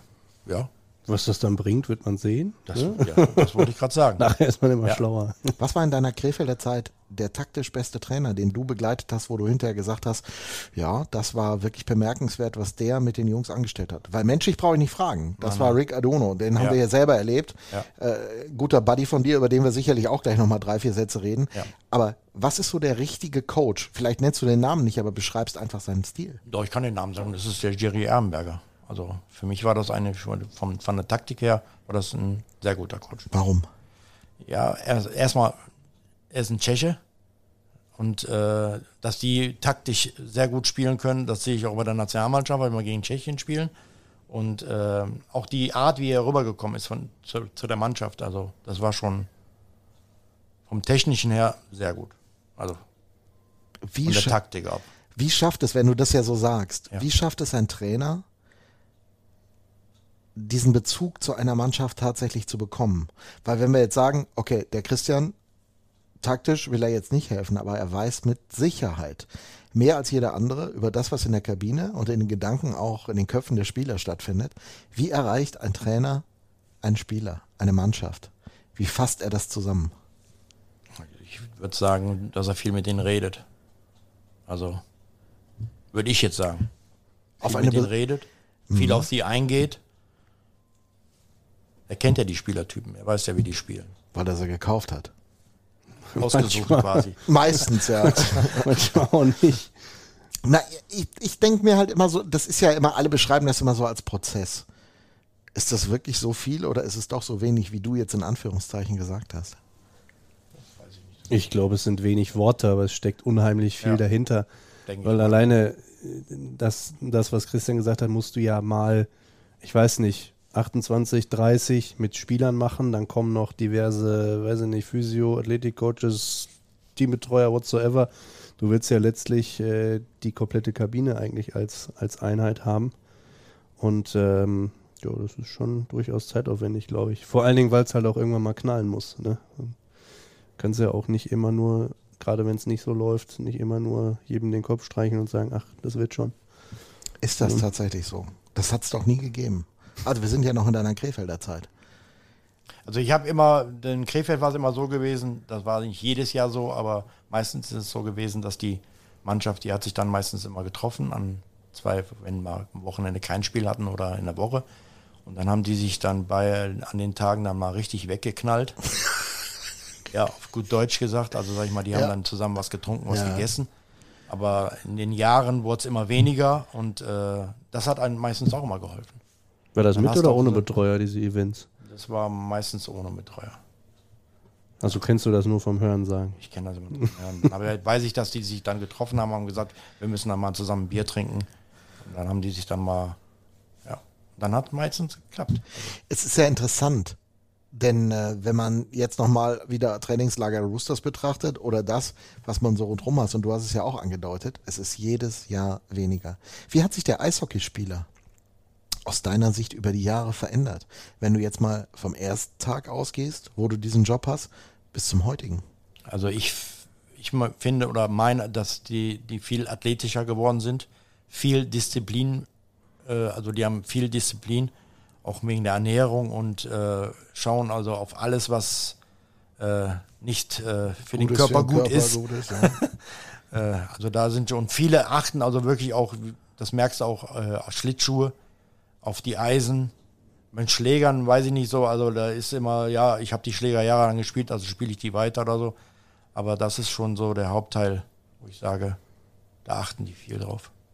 Ja, weil du halt einfach, glaube ich, äh, das kleinste Prozent rauskitzeln musst. Genau. Ich glaube, das hat auch was damit zu tun, dass das Niveau ja generell auch, ja. wenn du mal vergleichst, damals, wo du angefangen hast, ist, glaube ja. ich, fast schon eine andere Sportart gewesen, ja. würde ich jetzt mal behaupten, ohne es zu wissen, aber ich kenne es vom Handball, wenn man sich da Spiele aus der Zeit anguckt, das hat mit der heutigen Sportart eigentlich nie mehr viel zu tun. Nein, das ist so. Ich glaube auch, dass die Spieler von damals heute eine ganz große Herausforderung hätten mit dem Tempo, der Aggressivität. Aber das ist das Interessante auch mit dem taktischen, glaube ich. Äh, nicht klar kennen, das ist ja Quatsch, aber weil du kannst dich ja auch dahin wieder entwickeln, auch die Spieler von damals. Aber es war tatsächlich ein anderer Sport, das muss man einfach, muss man einfach nochmal sagen. Also ich habe schon erlebt, dass äh, in den Jahren von Krefeld, dass Spieler dann sogar nach dem Spiel oder nach dem Training zum Rauchen sich getroffen haben. Da, da kann ich auch eine gute Geschichte zu ja. beitragen. Es begab sich mal äh, zu der Zeit, als die, als der Iserlohner Eishockey Clubs äh, Playoffs in Freiburg spielte. Und da spielte man auch gegen Oleg Snarok, der wird dir noch ein Begriff sein. Ja. Oleg Snarok, dann später äh, russischer Nationaltrainer, also keine Pfeife in gar keiner Hinsicht, aber der hat auch in Freiburg im Breisgau gespielt und es waren äh, wahnsinnige Schlachten, Thiel Fauler gegen Oleg oh, Snarok. Ja. Und Oleg brauchte auch eine Kippe in der Drittelpause. der stand auf dem Flur, ja. ungelogen, und da wurde erstmal getorft. In, in Montur. Montur. Ja, in ja. Montur ja. Dass er keinen Pilz in der Hand hatte, war das Beste. Aber der Rest war tatsächlich da. Und das, sind, das sind einfach Dinge, die zeigen einen riesen Unterschied, ähm, was den Sport anbelangt. Und was natürlich auch ist, du hast, du hast schon gesagt, Kufen als Thema. Du nennst sie Eisen, weil es heute ja eben nicht mehr nur Kufen sind, sondern viele andere Dinge dazukommen. Aber auch so Thema wie Ausrüstung generell wenn du dich nochmal an deine, an deine erste Ausrüstung, die du an Spieler ausgegeben hast und im Vergleich zu diesem Jahr, was du den Jungs gegeben hast, könnte der Unterschied größer sein? Was oh ja, das ist ja also ordentlich groß geworden. Also von, von der Ausrüstung her. Es wird ja immer leichter, es wird immer weniger. Äh, und äh, deswegen sage ich, weil früher war es so gewesen, die haben dann angefangen, Sachen rauszuschneiden, um das dann alles leichter zu machen, weil früher war es ja kompakter und alles drum und dran und heutzutage ist es alles aber rausschneiden tun sie immer noch, oder? Tun sie immer noch. da, da denke ich mir auch immer, weißt du, schütz dich. Ach Quatsch, ja. Hauptsache. Ja, stört mich nicht. Krefeld und ja. die Zeit. Kommen wir nochmal zurück. Ich sag mal, wir hier am Seiler See, wir wissen alle, dass wir durch besondere Zeiten gegangen sind. Faktisch. Da hat mal Spaß gemacht, mal weniger Spaß. Aber gerade wenn du die letzten Jahre auch in Krefeld begleitet hast, als jemand, der Krefeld und diesen Verein ja wirklich geliebt hat, wie schwer war das zu ertragen, auch diese Saveljevs Jahre, wo ja wirklich, ich sage das mit dem größtmöglichen Respekt, versucht worden ist, das Beste zu tun, aber man sah am Anfang, dass es schwer wird, dass die Entscheidung, die getroffen wurde, die beste für den Verein war. Ja, mit Sicherheit. Also für mich war es ziemlich schwer. Also ich, das, was in den letzten zwei Jahren da, wo der Herr Servaljev dann da gewesen ist, also was da drunter und drüber gegangen ist und was, wo dann alles in die Ecke gespielt, also gekehrt worden ist, was dann gar nicht mehr vorne kam. Also es war, für mich war es ziemlich schlimm. Also vom Arbeiten her, von der Mannschaft her, auch vom Umfeld da in Krefeld, das war, also für mich war das eine Katastrophe weil die Liebe nun mal so groß ist. Wenn ich mir jetzt ja. überlege, dass so, so Adler Mannheim, ich will nicht lügen, fünf oder sechs Betreuer haben die insgesamt, also als eine der größten Organisationen. Ich mhm. denke, selbst Red Bull nicht ganz so viele, wenn ich das nee. so mit Markus äh, Schreiber, der ja nun auch eine Iserlohner Vergangenheit hat, im Umfeld sehe. Sie sind überall. Ja, überall sie sind tatsächlich überall. Du hast, das hast du sehr wohl auf den Punkt gebracht. Wie schafft man diesen Job als als einzelne Person? Tja, ich, die Jahre, mit den Jahren ist das so gekommen, dass ich mir da ein gewisses System erarbeitet habe, dass ich weiß, was ich machen muss, was ich nicht machen muss und äh, das hat geklappt. Aber die Wohnung in Krefeld, der Spieler hast du nicht mehr Nein, nein, ich habe das die ersten fünf, sechs Jahre habe ich das gemacht. Das hat jetzt so Echt? Nebensatz. ja, ja, das habe ich mit einem Hausmeister zusammen gemacht, der ist dann danach äh, leider verstorben, also und äh, dann habe ich das dann noch ein Jahr alleine gemacht. Aber das war meistens dann im Sommer, also und für Urlaub habe ich so keine Zeit gehabt. Was hat dich an den Seiler See getrieben? Also, okay, die Situation in Krefeld. Das war die Saveljev-Zeit und äh, dann hatte äh, das Team hier am Seiler See einen, einen Bedarf. Günter Kapfer, der wirklich eine ähnliche Historie hat. Der hat ja. Ja. eigentlich den Job auch als ehrenamtlicher Betreuer damals mal begonnen. Und der ist ja dann auch sozusagen gereift, Ja. bis er diesen Job dann im hohen Alter von 69, ne? Nein. Ich will nicht lügen. Ich meine, Güni, ist denn, der ist so noch 70. Der war, dem haben wir noch zum 70. Haben wir den noch zum gratuliert, glaub ich. 70.? Hm. Hat er aufgehört, weil er gesagt hat, irgendwann, ich liebe es, aber ich muss irgendwann mal aufhören. Äh, warst du da? Warum der Seiler See? Man darf an der Stelle auch nicht vergessen, glaube ich, dass auch in dem ja nicht nur Güni kürzer treten wollte, sondern dass auch mit äh, André Grillo, einer unserer drei Betreuer, auch sich beruflich anderweitig orientiert hat, weshalb Christian dann quasi dazu kam. Ähm, von Güni so ein bisschen protegiert, glaube ich, noch im ersten Jahr an der einen oder anderen Stelle. Kann man, Willst du die Geschichte erzählen? Also ich finde sie von ihm ein bisschen interessanter. Nö, ich sage ja nur, wie es von der Draufsicht war. Jetzt, wir wollen jetzt nur nicht André vergessen, weil ich ganz Nein, genau weiß, wenn wir das tun, wird er das mitkriegen und äh, das Nein, möchte nein. ich nicht, ehrlich Das dürfen wir nicht. Das dürfen wir auch nicht. Nein, ich habe, äh, ich hatte ja nicht nur also mit Iserlohn Kontakt, ich hatte ja auch noch mit anderen Vereinen Kontakt, weil die auch am Suchen waren. Und ähm, ich habe mich für Iserlohn entschieden. Erstmal, es ist nicht so eine weite Fahrt. Alter. Aus Neuss jeden Tag hier rüber? Ja, aber ist eine Stunde Fahrt, mein Gott. Ja, Was machst du zu denn die den ganze Zeit Zeiten immer? Außer unseren Podcast hören. Nee, aber ich habe, ich, weil, weil ich, ich, ich mag das lieber, weil Krefeld ist ja im Endeffekt ist ja auch nicht so ein großer Verein, sag ich mal. So. Und Iserlohn ist das im Endeffekt genauso. So. Und dann habe ich mich dann eben damit befasst. Ich habe mit meiner Frau gesprochen und ich habe mit Christian Haumer gesprochen und habe dann mich entschieden, dann nach Iserlohn zu wechseln. Was war die Überzeugung, die dich geleitet hat? Ähm, Also weil es war nicht das Geld, wie wir von Felix Nein, gelernt nein, haben. um Gottes Willen, das ist es auch nicht. Mal wieder. Nein, das ist auch nicht. Ich sag mal so, äh, erstmal die, die ganze Atmosphäre hier, weil ich mit Krefeld ja eher nie gerne gespielt habe hier. Das, Das, gilt ist nicht nur für, anständige Geg- Aussage. gilt Genau, nicht nur das für gegnerische Spieler, sondern Genau. offensichtlich Also auch hier für gegnerische Betreuer. so laut und so extrem, also von, von, von den Fans her und so. Und ähm, deswegen habe ich auch damals immer gesagt gehabt, ich sage, wenn ich mit Krefeld dann auch, wir spielen schon wieder in Iserlohn, ach du lieber Gott, jetzt müssen wir da schon wieder hin. Aber keine weite Fahrt. Nein, das ist richtig. Das, das ist weiß richtig. man ja da. Aber ähm, nee, ich habe mich dann entschieden, weil, weil erstmal ich, ich kannte den Toto, ich kannte den Grillo, ich kannte den, also den André, ich kannte den äh, Günther Kapfert, ich kannte ein paar Spieler hiervon, die hier gespielt haben. Und ähm, dann habe ich mir das angeguckt und dann habe ich mir gesagt, okay, du bist erstmal nicht alleine. Das ist schon mal das Erste. Ja.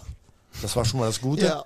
Und äh, auch das Umfeld hier und alles, auch vom Arbeiten her, vom Material her, was du alles hast, das hatte ich ja in Krefeld alles gar nicht. Was hier ist, hatte ich in Krefeld ja gar nicht. Das, Das kann man sich, kann man sich eigentlich schwer vorstellen, Ja. weil auch hier ja nicht der Üppigkeit letzter Station ist, äh, sondern ich weiß noch, wie bestimmte Schleifmaschinen mal irgendwann von Günter Kapfer über die Trikotverlosung zusammengespart worden ist, um dann diese ganz besondere Schleifmaschine, die es immer noch gibt übrigens, Ja. dann aus Nordamerika einzuführen und solche Geschichten, ne? Und deshalb ist das eigentlich interessant. Äh, Aber hat man in Krefeld nur Mangel verwaltet? ich sag mal so, in Krefeld war es so gewesen, dass äh, das, was da an Material da war, das hab zum, zu 60 Prozent habe ich organisiert. Das hat nicht der Verein organisiert. Gab es keine Ausrüster? Doch, es gab einen Ausrüster. Aber nur für Schläger und die normalen Klamotten? Genau, genau. genau. Okay. Ja, Ich glaub- hatte, ich hatte die, die, äh, die letzten drei, ne, vor, vier- vor vier Jahren war das gewesen, da hatte ich dann noch eine neue Maschine bekommen, eine neue Schleifmaschine von, vom Ausrüster. Da haben wir dann über den Ver- Ausrüstervertrag haben wir es gemacht, dass ich dann wenigstens eine vernünftige Maschine gekriegt habe. Aber so, dass so dieses Material zusammenfügen und so, du hast für alles, musstest du fragen, kannst du das besorgen, äh, können wir das besorgen? Ich brauche das und so. Und ja, da müssen wir mal gucken und hier und so. Es wird also quasi immer. Und der Normalfall ist, du nimmst einen Telefonhörer ab und machst eine Bestellung. Ja. Geht das sogar hier, Felix? Bestimmt. Ja. Also ich glaube, ich glaube tatsächlich, ich kenne jetzt die, äh, das weiß Christian wahrscheinlich besser als ich und infrastrukturell haben wahrscheinlich viele andere Vereine viele bessere Voraussetzungen, aber ich glaube schon, und das haben wir jetzt auch mehrfach äh, betont, dass hier in der Vergangenheit in das Thema, wir holen das Maximum aus dem raus, was diese Kabine, was die Gegebenheiten hergeben, Genau. äh, viel gemacht wurde, viel investiert wurde, auch im Hinblick auf die äh, im Vorfeld der vergangenen Saison, der letzten Saison, haben wir da viel gemacht, eben auch, äh, auch wenn es dann sportlich sich natürlich leider nicht ausgezahlt hat, aber da profitieren wir natürlich auch von. Das sind ja Investitionen, die jetzt nicht für eine Saison oder so gelten, sondern einfach generell, dass du guckst, dass die Bedingungen abseits des Eises möglichst, ja, dem Maximum entsprechen, was halt hier geht. Dass das, keine Ahnung, in der SAP-Arena oder sonst wo, also ich weiß zum Beispiel in Köln, da ist viel Platz, da muss man auch auf viel rennen zum Beispiel. Ja. Ähm, kann man jetzt von halten, was man will. Also die Wege hier sind, äh, finde ich, immer angenehm Ja, aber man kurz. schaut, man schaut sich ja die anderen Kabinen, weißt du, Ja. man schaut sich das ja an. So, man hat einen guten Bezug zu den anderen Betreuern und dann siehst du ja, wie die, wie die, mit was die da arbeiten. So, und wenn du dann irgendwo anders sind, wie jetzt in Krefeld war es so gewesen, du hast ja deinen Raum selber gemacht, du hast den selber so, wie du ihn haben wolltest und hast versucht, wirklich Sachen da reinzuholen. Ich gebe jetzt nochmal ein Beispiel. Ich hatte noch nie in Krefeld eine Nähmaschine. Also so eine richtige Nähmaschine, so eine Sattlermaschine, wo man auch Ausrüstung, Schlittschuh und so was mit nähen kann. Und da hatte ich dann einen guten äh, Freund, das ist der Kuhnekart, der war auch ehemaliger Torhüter und der hat der Sachen repariert und der hat mir dann quasi die Sachen besorgt. So, und die habe ich aber dann auch selber bezahlt. Also das heißt, ich habe die auch selber für mich dann organisiert, damit ich den Standard habe, damit ich was machen kann.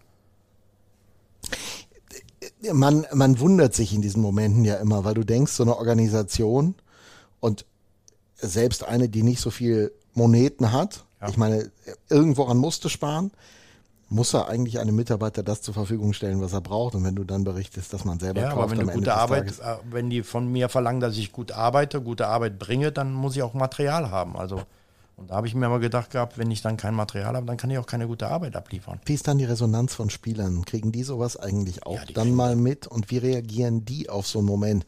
Weil da ist ja, geht's ja eben, ich will nicht sagen nur ums Geld, weil das ist total gelogen. Aber es geht natürlich auch um das zentrale Ding Geld. Wie viel verdiene ich bei dem oder dem Verein? Und dann sieht man einen Betreuer, der aus seinem eigenen Geld etwas zusammenkauft, damit sie die besten Möglichkeiten haben, Eishockey zu spielen. Das haben die mitgekriegt. Das, das haben die mitgekriegt. Das haben die auch, ich sag mal, die haben dich da dann im Endeffekt auch dann da auch ein bisschen unterstützt. Okay. Und haben dann gesagt, okay, komm, ey, komm, wir tun jetzt mal was zusammen und dann kannst du das organisieren. Weil ich habe ja auch mit den Jungs dann gesprochen, habe gesagt, pass auf, ich kann es nicht, ich muss wegbringen, ich muss woanders machen lassen, weil ich, ich habe keine Möglichkeiten dafür. Ja, und das kam dann dann und dann, ja, nee, dann müssen wir da mal was organisieren. Ja, du stellst dich dann ja auch nicht hin und sagst, äh, schimpfst dann dem Spieler gegenüber immer auf den, auf den Verein. Das Nein. ist ja dann, also Nein, nein. ist eine, ist eine Scheißsituation, die ich halt auch schon ein, zwei Mal hatte. Wenn dann irgendwas, was wirklich nicht in deiner Macht liegt, was nicht läuft, wo der, muss ja nicht zwangsläufig ein Spieler sein, irgendjemand dann unzufrieden ist mit der Gesamtsituation, das wird dann im Moment an dir ausgelassen. Da stellt man sich ja auch nicht hin und sagt, ja, das haben die anderen verkackt, ist mir scheißegal. Also dafür ist man ja persönlich auch viel zu viel involviert. Ne? Die Konsequenz aus sowas ist natürlich, dass wenn man mit bestimmten Spielern spricht und sagt, was fällt dir denn ein zum Christian? Dann sagt ein Daniel Pieter, vor dem habe ich absolute Hochachtung. Das ist einer der aufrichtigsten Menschen, die ich kenne. Was kannst du damit anfangen? Das ist schon, schon, schon ein bisschen harter Tobak für mich. Ja. Also, Weil es eine besondere Beziehung Ja. auch zwischen euch war. ja, Ne? ja, ja. Ich habe ihn ja lange bei mir gehabt in Krefeld oder so. Der hat ja lange gespielt in Krefeld. Auch die Beziehung jetzt, wenn er jetzt mit Ingolstadt äh, zu uns kommt oder wir fahren dahin oder was, du merkst, das ist eine ganz, also ist schon, schon eine gute Beziehung, die wir haben. Also, Weil man Menschen begleitet von sehr Genau. jung bis etwas älter. Ich Genau. formuliere es mal so. Im, Genau. äh, bei Daniel ist es Ja. tatsächlich so. ja.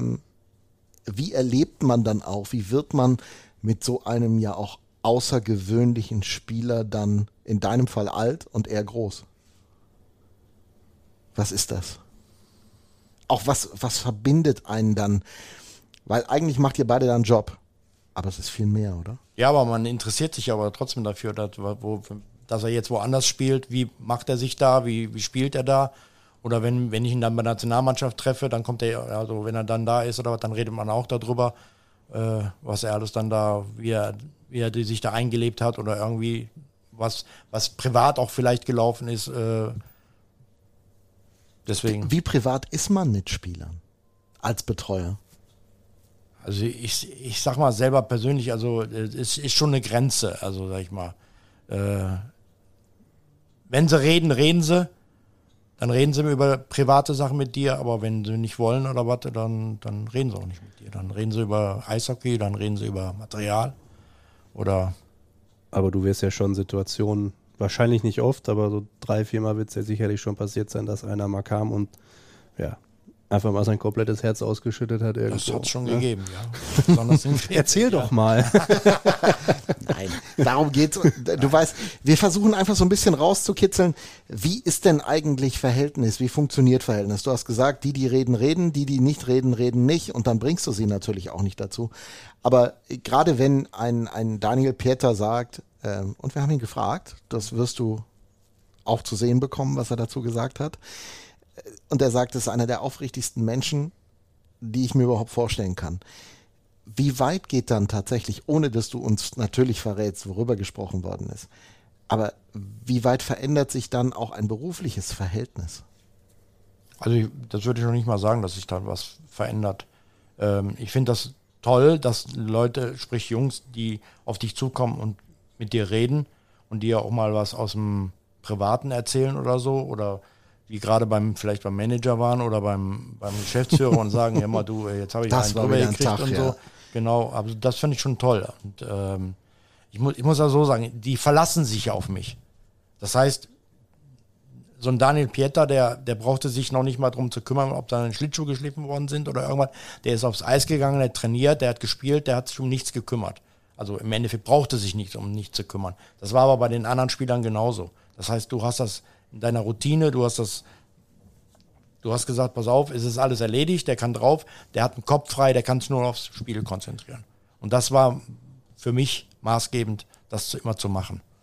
Ein Luxusgut, ne? Wenn man sich das mal überlegt. Ja, auf jeden Fall. Vor allen Dingen, dann ist ja auch im Endeffekt wurscht, ob du den jetzt zehn Jahre oder einen Tag kennst die Abläufe sind ja immer die gleichen. Das ist ja letztlich der Anspruch, den man dann hat. Und ich glaube jetzt nicht nur, weil die Beziehung zu, zu Daniel jetzt etwas ein bisschen persönlicher war, dass du die Schlittschuhe von ihm anderen vorgezogen hast zum Schleifen. Nein, nein, das habe ich ja. Nein, aber ich sage ja, ich nehme jetzt auch mal so ein, ein kleines Beispiel, so äh, äh Alexander Blank. Der Kleine vom Boris. Der Kleine. Den, in Anführungszeichen. Den bitte um Entschuldigung. In der Kabine habe ich auf den aufgepasst, wenn der Vater draußen am Trainieren war. Da habe ich auf den aufgepasst in der Kabine. Und jetzt spielt er in Düsseldorf. Und ist schon ein großer, sag ich mal. Also. Er ist es. Ja? Und das sind nicht nur so, das ist auch von Jan Vassiljev, die kleinen, die, seine Söhne. Vom Herberts. Genau, vom Herberts. Das waren Alexander Selivanov, seine Kinder, die habe ich in der, in der Kabine aufgepasst. Und man weiß ja, wo jetzt der Kleine spielt, der Nico, glaube ich, der ist, mhm. auch ein, ne? Ja, das sind alles so Dinge. da denkt man sich auch, wenn jetzt siehst du die woanders in einem Profiverein spielen und wie viel Kontakt bleibt übrig? Also beim Daniel, den siehst du regelmäßig. Ja. Hier mit Ingolstadt runterfahren genau. oder was auch immer. Ja. Bleibt da auch die abseits der Hallen mal was übrig? Ja, die, die, sehe ich ja dann auch nur meistens, wo die dann mhm. spielen, wenn wir dann da spielen. Oder die kommen zu uns, also dann siehst du die. Du siehst, du, du, du machst ja auch mehrere Bekanntschaften dadurch, dass du bei der Nationalmannschaft bist. Da kommt ja von jedem Verein immer einer oder zwei oder drei. Und da kommt auch so eine kleine sag ich mal, Beziehung zu, dass du dann mit denen Kontakt hast dann. Also. Die fragen dich ja dann auch, wenn du jetzt woanders mit einem Verein dahin fährst und dann triffst du dich wieder, dann fragt er dich ja auch immer, äh, können wir nicht eventuell, hast du mal eine Idee, können wir da nicht irgendwas machen oder so? Weil du kommst ja auch manchmal irgendwo hin und dann sagt er zu dir, hm, du kannst du mal meine mm. Schlittschuh schleifen. Mm. Das klappt ja noch nicht so gut und äh, ja, dann macht man das, mein Gott. dann haut man absichtlich eine Kerbe rein oder sonst irgendwas. Ne? Du hast, du hast das Thema Nationalmannschaft angesprochen, das wäre jetzt natürlich auch noch ein großer Faktor. Ist es das Größte, bei Olympia zu sein? Du warst es. Du hast diesen Moment erlebt in Peking. wie war diese, dieser Augenblick zu sagen, so, und jetzt sehe ich diese Ringe oh, unter erschwerten Bedingungen, das muss Oh man ja ja. auch nochmal sagen. Ja.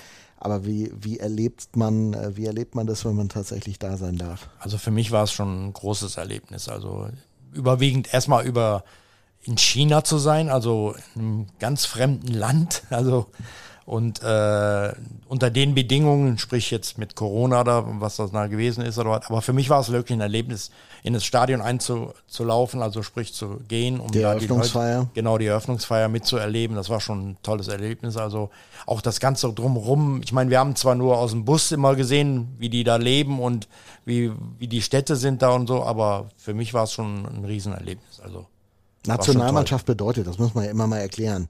Der Bursche hat also einen Job in Krefeld gehabt äh, oder jetzt aktuell am Seiler See, hat dieses Mal bei der WM tatsächlich mal ausgesetzt, weil er selber gemerkt hat, du so ein bisschen Pause könnte ja auch ich mal gebrauchen. Äh, aber davor halt durchgezogen von Juli, vorbereitet, August, Mannschaft kommt, September, Saison beginnt und dann ging die Saison zu Ende und der Bursche ging direkt zur Nationalmannschaft. Und da hast du dann bis Ende Mai im Prinzip Ja. gearbeitet. Das sind schon ein paar Wochen und Monate, die man da, die man da reinkriegt. genau.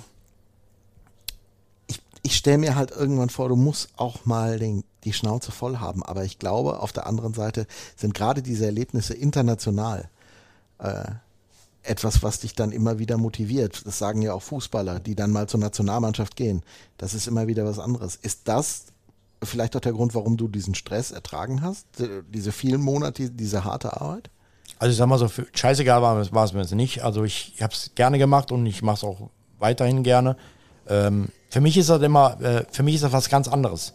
Weil wenn du jetzt bei einem, bei deinem Verein arbeitest, das ist deine Arbeit, also du bist dann für die Mannschaft da und alles drum und dran, aber bei der Nationalmannschaft finde ich es ein ganz anderes Flair. Eine ganz andere, ähm, ähm, wie sagt man, ähm, Situation. Äh, da kommen von jedem Verein kommen Spieler. Du lernst andere Spieler kennen. Du lernst sogar von drüben von Nordamerika Spieler kennen, die in der, also in der NHL spielen. Du lernst Spieler kennen, die dir in Schweden, in Tschechien oder woanders spielen als Deutsche, sag ich mal. Und äh, das ist wieder was ganz anderes, weil erstmal benehmen die sich ganz anders bei der Nationalmannschaft, wie jetzt im Verein. Und dann ist das auch ein ganz anderes Arbeiten. Wie benehmen ich. sie sich? Besser, Besser. oder schlecht? Besser. Nein, doch besser. Warum? Ja, weil ich glaube, das hat auch viel damit zu tun, weil die für ihr Landstand spielen müssen, also spielen dürfen, den Adler auf der Brust haben und äh, dürfen dann gegen andere Spitzenteams spielen, wie in anderen Nationen. Und ich denke mal, deswegen, das liegt auch daran. Also du willst mir tatsächlich sagen, jetzt, äh, warte mal, ich muss mal irgendwie gucken, Schauspielern, dass ich irritiert bin über diese Aussage. Nein, wir alle haben ja schon mal Spieler und Spieler, es ist auch nicht alles immer gleich. Aber du willst mir tatsächlich erzählen, dass der Adler auf der Brust etwas verändert? Wie sind denn äh, in so, in so einer Mannschaft funktionierend, und du hast ja jetzt genug äh, Jahre in der Liga gehabt, ist es denn wirklich noch heute so? Also früher gab es Egos, Egos und Leute, mit denen man gut auskam. Ist die Anzahl der Egos denn mit der Anzahl der Jahre, die du gearbeitet hast, auch zurückgegangen? Ja. Oder hat sich das nicht verändert? Doch, das ist zurückgegangen. Also ich finde, da sind keine, die, wenn die zur Nationalmannschaft kommen, dann spielen die für die Nationalmannschaft. Du merkst das. Da ist jeder für jeden da und fertig. So.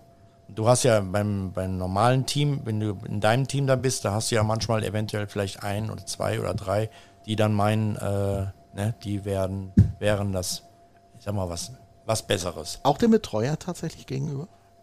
Weil ich, weil ich würde ja immer vorsichtig sein, ne? Also weil Also was ich ich habe es noch nicht erlebt, muss ich jetzt ehrlich äh, äh, zugeben, aber ich habe es von anderen Betreuern, die jetzt auch schon dann vor mir bei der Nationalmannschaft gearbeitet haben, die haben dann schon sowas erzählt, dass es sowas gegeben hat. jetzt schaut der Felix irritiert. Nee, ich, ich finde es. Wie gehst du ganz ruhig, Junge, ganz ruhig. Das kann man jetzt nicht sehen. Nee, er ist aufgewacht, das war's. Ja, ich bin- Entschuldigung. Nee, ich höre einfach sehr interessiert zu, weil ähm, ich finde, das ist ja wirklich, sind ja immer sehr, sehr spannende Einblicke in solche Dynamiken und also wenn du sagst, die ja, fühl, halten sich für so ein bisschen für was Besseres an der einen oder anderen Stelle, dann ist man da quasi eher Beobachter von außen und denkt sich dann, sag mal, was ist denn jetzt los mit dir? Also sowas, solche Momente hast du dann auch dabei. Ja, das denkt man auch dann. Dann hat man, da hast du solche Momente, hast du dann. Also Gibt es so einen Moment, der dir einfallen würde, wo du genau das gedacht hast? Ohne Spieler, Ja und Namen oder irgendwas zu sagen? Wo du einfach nur gedacht hast, Freund, was ist, was geht mit dir? Also ich sage ja, so direkt Nee, ist nicht es zu eigentlich dir, meistens- ne? als, als Dritter, als unbeteiligter Dritter, Dritter in der quasi. Mannschaft mit Sicherheit gab es das schon. Also, aber Wer ist, Das interessiert mich jetzt aber, ich will ein Beispiel hören. okay, ja gut. für mich ist immer das Motto, weil weil ich, ich sage immer, ich sage mir dann so, und das, das ist, das steckt in mir drin. Ich versuche das Beste zu geben. Ich versuche das Beste für die Mannschaft zu tun. Ich versuche, dass alle Spieler gleich gehalten werden. Ich versuche nicht irgendwie mir welche rauszupicken, wo ich sage, die ziehe ich vor oder äh, für mich ist das alles, das ist, das ist ein Team. Dann werden alle gleich behandelt und werden auch so. Das ist für mich ist das. Wir machen mal ein Beispiel. Zwischen Kaspers Daugerwinsch und John Broder gab es im letzten Jahr einen Unterschied? Ja, in der Körper Körperfülle bestimmt. also, Aber nicht vom Charakter. das ist ein Scherz, ja. Nein. Vom Charakter? Nee, glaube ich nicht. Nein, nein, nein. Okay. Also am Anfang war äh, äh, Kaspar ein bisschen, sag ich mal, so ein bisschen schwierig. Also nicht schwierig, aber der, du Er musste sich erstmal am Seil Genau, aber dann hinterher war der also wirklich, als wenn der schon jahrelang da gespielt hätte. Ja, das war ein cooler Typ. Der Ja, brauchte ein bisschen, er war ein bisschen grummelig am Anfang. Weil ich habe ihn auch wieder bei der Nationalmannschaft dann wieder getroffen. Ja, ja, Er war klar. ganz anders. Er war also wirklich. Deswegen sage ich ja, das ist manchmal. Aber ich denke mal, das hat auch damit zu tun, wenn du dann, wo du spielst dann oder wo du in welcher Mannschaft. Ja, du, was die Nationalmannschaftsjungs zum Beispiel im Fußball ja auch immer sagen, ist, weil sie einfach öfter diese Phasen haben als die Eishockey-Leute, rauszukommen, um bei der Nationalmannschaft zu spielen. Jetzt Ja. müssen wir auch ein bisschen in die Vergangenheit gehen, weil aktuell beim Fußball funktioniert das auch nicht mehr. Aber da, da kamst du in einer Gemeinschaft zusammen und sie hatten alle irgendwie äh, nicht die Probleme aus dem Verein, egal wo sie gerade standen, oder die Herausforderung oder Stammplatzangst oder was auch immer, sondern sie hatten in der Nationalmannschaft einfach eine völlig freie, andere Umgebung, die sie genossen haben. Ich glaube, das beschreibst du ja auch so ein bisschen. Und Das ist ja genau das, wo der DFB gerade nach sucht, nach dieser so ein bisschen Wohlfühloase, weil das, was Christian gerade beschreibt, ich, da, da, also da habe ich jetzt gar keine Insights, aber von außen betrachtet ist es ja offensichtlich so, dass man da schon das Gefühl hat, jetzt reist vielleicht nicht jeder so unbedingt gerne dahin und hat nochmal Nee, da weil auch du, noch weil Bock, du bei der Arsch Nationalmannschaft dir ne? genauso viel Sorgen machen musst, gerade wie in deinem Verein, weil du Druck hast. Und den gab es über viele Jahre natürlich beim DFB eher seltener. Ne? Da hast du Erfolg gehabt, grundsätzlich. Du Da hast du halt zwar auch- mal ein Testspiel verloren, Ja, aber du weil hattest du insgesamt funktionierende Konstrukte, die halt jetzt so ein bisschen, wie gesagt, äh, aus welchen Gründen auch immer, das kann ich nicht beurteilen, non-existent sind und gerade da, um den Boden wieder, Bogen wieder zum deutschen Eishockey zu schlagen, hat der DEB halt extrem viel richtig gemacht, glaube ich, in der, in der jüngeren Vergangenheit. Ne? Christian, widersprich mir da Nein, jetzt. Du bist Nein, ja nein. auch Teil dieses Konstruktes, deshalb wäre es Ja. dämlich, da zu widersprechen, aber ich glaube schon, sowas kommt ja nicht von selber. Sowas muss ja Nee, aber auch das so ein ist, bisschen das ist interessant zu erfahren. werden, also ja. du bist natürlich in einer Phase reingekommen, wo der Weg schon nach oben ging, auch Mhm. in der Nationalmannschaft. Aber äh, welche Atmosphäre wurde da geschaffen? Auch ganz bewusst geschaffen, wenn die Spieler kamen. Äh, ich sag mal so, die, die sind zum, zum, zum Lehrgang gekommen und du hast direkt gemerkt, dass da, da ist äh, Energie drin, da ist Feuer drin, die wollen, die wollen unbedingt in die, in, in die Line-Ups rein, also dass die in der Mannschaft spielen können. Das hast du direkt gemerkt. Also Hat sich der, hat sich der Verband auch gewandelt über die Jahre, wenn du äh, das einfach mal beschreiben sollst, äh, wie du es erlebt hast? Also ich habe ich hab ja noch da erlebt, da war der, ähm, der Franz Reindl war ja noch dann Präsident und der Klaus Merck war ja auch noch in, beim DEB. Und ich muss ehrlich sagen, ich bin also mit allen, allen da super ausgekommen und ich, du hast auch gemerkt, dass der, der Franz Reindl, der wollte ja immer mehr. Der wollte ja immer mehr, immer höher, immer, also er wollte also wirklich viel bewegen da. Und äh, die Trainer, die dann gekommen sind, ich habe ja Marco Sturm noch erlebt da. Danach kam ja dann Toni Söderholm. Und äh, ich muss ehrlich sagen, ich habe wunderbar, also die Zusammenarbeit mit den Zweien, auch jetzt mit, mit dem äh, Harold Kreis, also ich finde das ein, wirklich ein super Trainer, der da ist. Der Aber, du, aber du, ich glaube, du sagst es. Ähm, seitdem auch, glaube ich, beim DEB das Bewusstsein sich gewandelt hat, insbesondere durch Franz Reindl, Ja.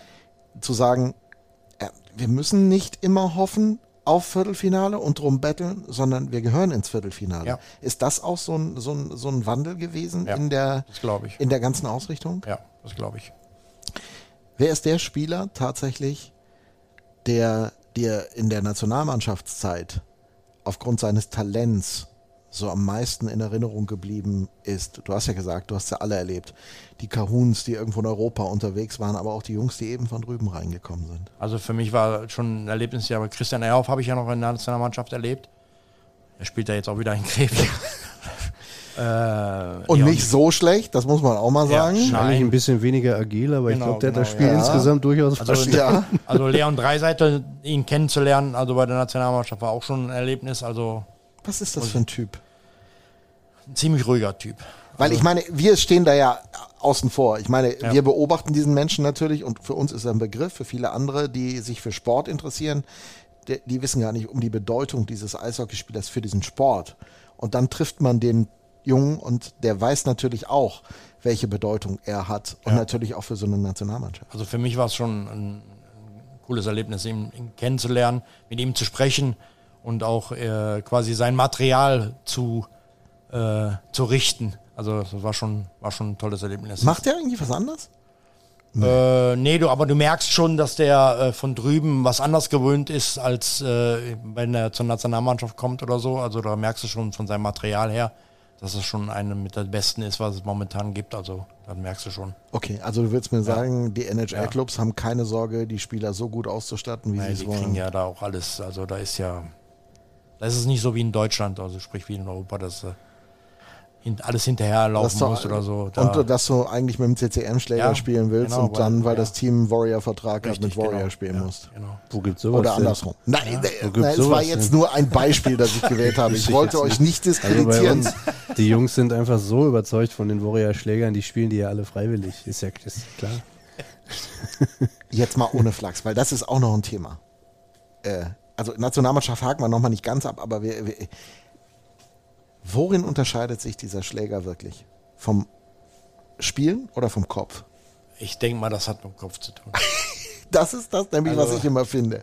Also ich, ich sag mal so, ich habe ja in Krefeld auch erlebt, wir waren jahrelang Easton-Team, dann waren wir Bauer-Team jahrelang und dann von heute auf morgen sind wir dann zu True gewechselt, äh, was eine Vollkatastrophe war, also vom, vom, vom, vom Material her, also sowas habe ich noch nie erlebt, also tut mir leid, also. Aber vorher vom, vom Bauer her muss ich ehrlich sagen, die waren alle zufrieden mit Bauernschläger. Kam ab und zu kamen ein oder zwei Spieler, die dazu kamen und gesagt haben, die haben jahrelang Warrior gespielt, dann haben die im Warrior gespielt. Die anderen haben weiter Bauer gespielt oder haben Sherwood gespielt. Aber Kleinigkeiten, ne? Genau. Nuancen. Genau. Was kosten Eishockeyschläger heute? Wenn da du bist du kaufst? so bei 400 Euro bist du schon mit dabei. Was kostet die komplette Ausrüstung? Ich habe irgendwann mal was. Jetzt lass uns doch mal Stück für Stück Ja, machen. so, ja, du, du fragst jetzt einzeln ab Ja. und dann rechnen wir am Ende zusammen. Das heißt, wir können nur direkt abfahren. Jetzt mal ganz ehrlich, Alter. Wir sagen auch, guck mal, ich weiß nicht, wie lange das schon wieder läuft, aber. Hast du noch Termine oder was? Nee, nee, aber. Ich finde das gerade interessant. Ja, natürlich ist das Ja, interessant. und du konterkarierst pass das auf, gerade nein, wieder. nein, nein, nicht konterkarieren, sondern vor nicht allzu langer Zeit, ich glaube, das war vor Corona irgendwann 1920 oder so, war mal die Rede von drei, dreieinhalbtausend Euro, die so eine Ausrüstung insgesamt kostet. Da kommst du doch heutzutage gar nicht mehr mit hin, oder? Doch, für einen Spieler, glaube ich, ist, äh, also Spieler musst du rechnen, du rechnest, die Schlittschuhe sind, bist du bei knapp 1500, 1700 Custom-Made-Schlittschuhe. Klar. So, und dann hast du ja Schienbeinschoner, Ellbogenschoner, Schulterschutz. Da bist du auch so bei 700, 800 Euro, denke ich mal. Die Hose 150, 200 Euro. Also, ja. Helm. Und das sind, Achtung, das muss man ja immer noch mal dazu sagen, das sind die Preise, die eine Profimannschaft bei ihrem Ausrüster bekommt. Ja? Und jetzt reden wir mal darüber, was, also beim Schläger hast du es richtig, glaube ich, gesagt. Also ihr habt auch ein bisschen einen anderen Preis. Ja, das ist ja ein Teampreis, also- du hast einen Teampreis, wenn Genau. ich das richtig im Kopf habe, so 280 oder so, 290 Euro. Das war mal ein Huni weniger. Als ich 2010 in Vancouver war, habe mich auch mal darüber informiert, was denn so eine Ausrüstung kostet, damit man das auch mal kommunizieren kann. Und hast deshalb nicht angefangen, Eishockey zu spielen. Was? Also deshalb nicht angefangen, Eishockey zu spielen. weil Nee, jetzt, das, äh, äh, zu also viel wenn Geld ich war. ja. ganz ehrlich 2010 in Vancouver angefangen hätte, hätten sie alle gesagt, was will der Opa auf dem Eis? Die Chance habe ich da auch nicht mehr gehabt, aber äh, das hätte immer deutlich früher. Aber da siehst du einfach mal, in welchen Ranges du dich bewegst. Also damals so 180, 190, 200 Euro. Jetzt zahlst du als Teampreis 280 dafür. Und wenn ein junger Spieler einen Schläger braucht, der auf dem Niveau unterwegs ist, dann zahlt Papa 400 oder vielleicht kriegt er noch 15 Prozent, aber das Ja. ist dann einfach die Welt. Und da merkt man dann auch immer mal, und ich finde, das muss man halt auch mal deutlich machen, wie teuer dieser Sport ist. Man redet immer nur über das, die Kohle, die ein Spieler verdient. Ja. Das ist ja in Relation gesehen zu manch anderer Sportart, die in Deutschland sehr populär ist, also die mit dem Ball, äh, sind das auch den, bei den Spielergeldern jetzt nicht Peanuts, weil das würde immer nur wieder sagen, äh, in Relation zu anderen und was sie verdienen, ist das auch nicht fair zu sagen. Aber äh, zwischen einem Hockeyspieler, der vielleicht 120, 130.000 Euro verdient, was jetzt nicht die Standardsumme ist, glaube ich, am Salersee, könntest du mir da recht du geben. von mir keine Aussagen Okay, ich gehe mal davon aus. Ich gehe mal davon aus, die und alle Fußballprofi, der in der dritten Liga Mirko. spielt, ne, da, da, da liegen schon Welten dazwischen. Das ist einfach, das ist Ja, einfach der Die kriegen Knackpunkt. alle Millionen hier. Das ist Ähm, unglaublich. ja, insbesondere auch der Pressesprecher. Da kannst Ja, du mal der sicher macht sich richtig die Taschen voll. Was glaubst du, da, da machst du dir keine Vorstellung. So, Nationalmannschaft. Ich will, also einlaufen, Stadion Peking, mega Gefühl. Was war dein Eishockey-Moment in deinem Leben? Der Moment? Ich denke mal, ja. Also, ja. Ich kann das total nachvollziehen. Ja. Ich, ich, muss, es- ich muss es gestehen, ich hatte das große Glück, 2010 beim Olympischen Finale in, in Vancouver zu sitzen und war im Stadion, habe Kanada gegen USA gesehen und werde nie vergessen, es hängt bei mir in meinem Büro hängt ein, hängt ein Bild äh, von Sidney Crosby, wie er mit der kanadischen Fahne über das Eis gefahren ist. Ich habe das hinterher mal gekauft, weil dieser Moment ist mir so nachhaltig in Erinnerung geblieben. Das kann, das kann man auch nicht nachvollziehen, wenn man es nicht selber erlebt hat. Ne? Wenn du nie als Sportler, du nicht, ich nicht, so unterwegs gewesen bist, aber du darfst das erleben, ist das das Größte, was man haben kann. Also ich finde, das ist das Größte, ja. Bis jetzt, also was ich jetzt erlebt habe. Was wünschst du dir noch? Ich wünsche mir, ich wünsche mir, dass ich mal eine Medaille mit nach Hause bringe. So, und dann reden wir mal dazu, wie blöd kann man sein, diese WM nicht dabei zu sein, wenn Deutschland eine Silbermedaille gewinnt. Was ist los mit dir, Christian? Ich weiß es auch nicht. Also Ja, nicht, dass die dich nächstes Mal auch nicht mehr einladen, weil es ja ohne dich lief. Hatten wir ja ganz am Anfang schon umgekehrt das Thema. Das kann natürlich passieren. Das kann natürlich passieren. Aber- Nein, aber ich wollte unbedingt mal, ich wollte mal ein bisschen ausspannen und ich wollte mal ein bisschen den Kopf frei kriegen und mal Ja. tief durchatmen. Und, dann Und trotzdem hast du dann beim Finale gesagt, an dem Tag, Alter, das kann nicht wahr sein. Das Ja, ich hab, nein, nein, nein. Ich hab's denen ja gegönnt. Na, Das habe ich, da habe ich keinen Zweifel. Aber du fragst dich trotzdem, ne? Was mache ich hier und nicht da? Das ist richtig, ja. Ja. Nein, aber dann habe ich schon gesagt gehabt, dann muss ich bei der nächsten WM, dann muss ich dann eben mal einen drauflegen und dann, dann nimmt er die goldene mit, genau, so einfach dann ist muss das. ich die dann eben mit. Naja, wie die Basketballer, ne? So. Das Ja, muss genau, man ja sagen. ja. Ja. Ja. Und ich meine, auch da sieht man ja, also vielleicht könntest du noch als Betreuer bei den Basketballern anheuern. Der André Graskowiak kennst ja auch. Ja. Ja? Der hat das ja Arne. richtig gemacht. Arne, glaub Arne ich. heißt Arne, er, genau, Arne, nicht Arne, Arne, sorry, ja. genau. Arne. Der hat's ja richtig gemacht, als Athletikcoach da dabei zu sein Der hat und jetzt als Berater bei der Der war übrigens auch bei der WM da mit dabei. Wollte ich sagen, der hat Gold und, Silber, Ja, ich weiß. Eishockey. Gold und Silber in einem Jahr geholt. Ja. Ja, der hat also alles hinter sich. Genau. Das muss man Das hängt jetzt sagen. alles bei, sie, bei ihm im Fitnessclub da, den er hat. Naja, Ja, der würde ich auch nicht trainieren wollen. fühlt sie dich ja immer minderwertig. Kannst ja gar nicht. Wie soll man da drankommen? Ja, wieso? Der hat doch keine Medaille gekriegt, oder? Hat er? Der Arne? Ja. Doch. Hat er? Gut. Ich gönn's ihm. Also ich weiß, dass äh, vor, wo wir die letzte Sim- Pyeongchang die Me- Silbermedaille geholt Ja. hatten mit der Nationalmannschaft. Da war nämlich da so ein bisschen trouble-mäßig gewesen. Da haben die, hat der Staff nämlich keine Medaille bekommen. Das weiß ich nämlich. Und die haben sie nämlich nachher, haben sie die nachgemacht und dann hat der Staff die dann auch bekommen vom, vom DEB. Das weiß ich nämlich noch. Da hat der Marco Nachrichter, der nämlich damals auch mit mir da zusammen war, also sprich der in Pyeongchang war, wo ich ja auch nicht hin durfte, Ich weiß. ja, Ich mich nicht mich. zugelassen haben.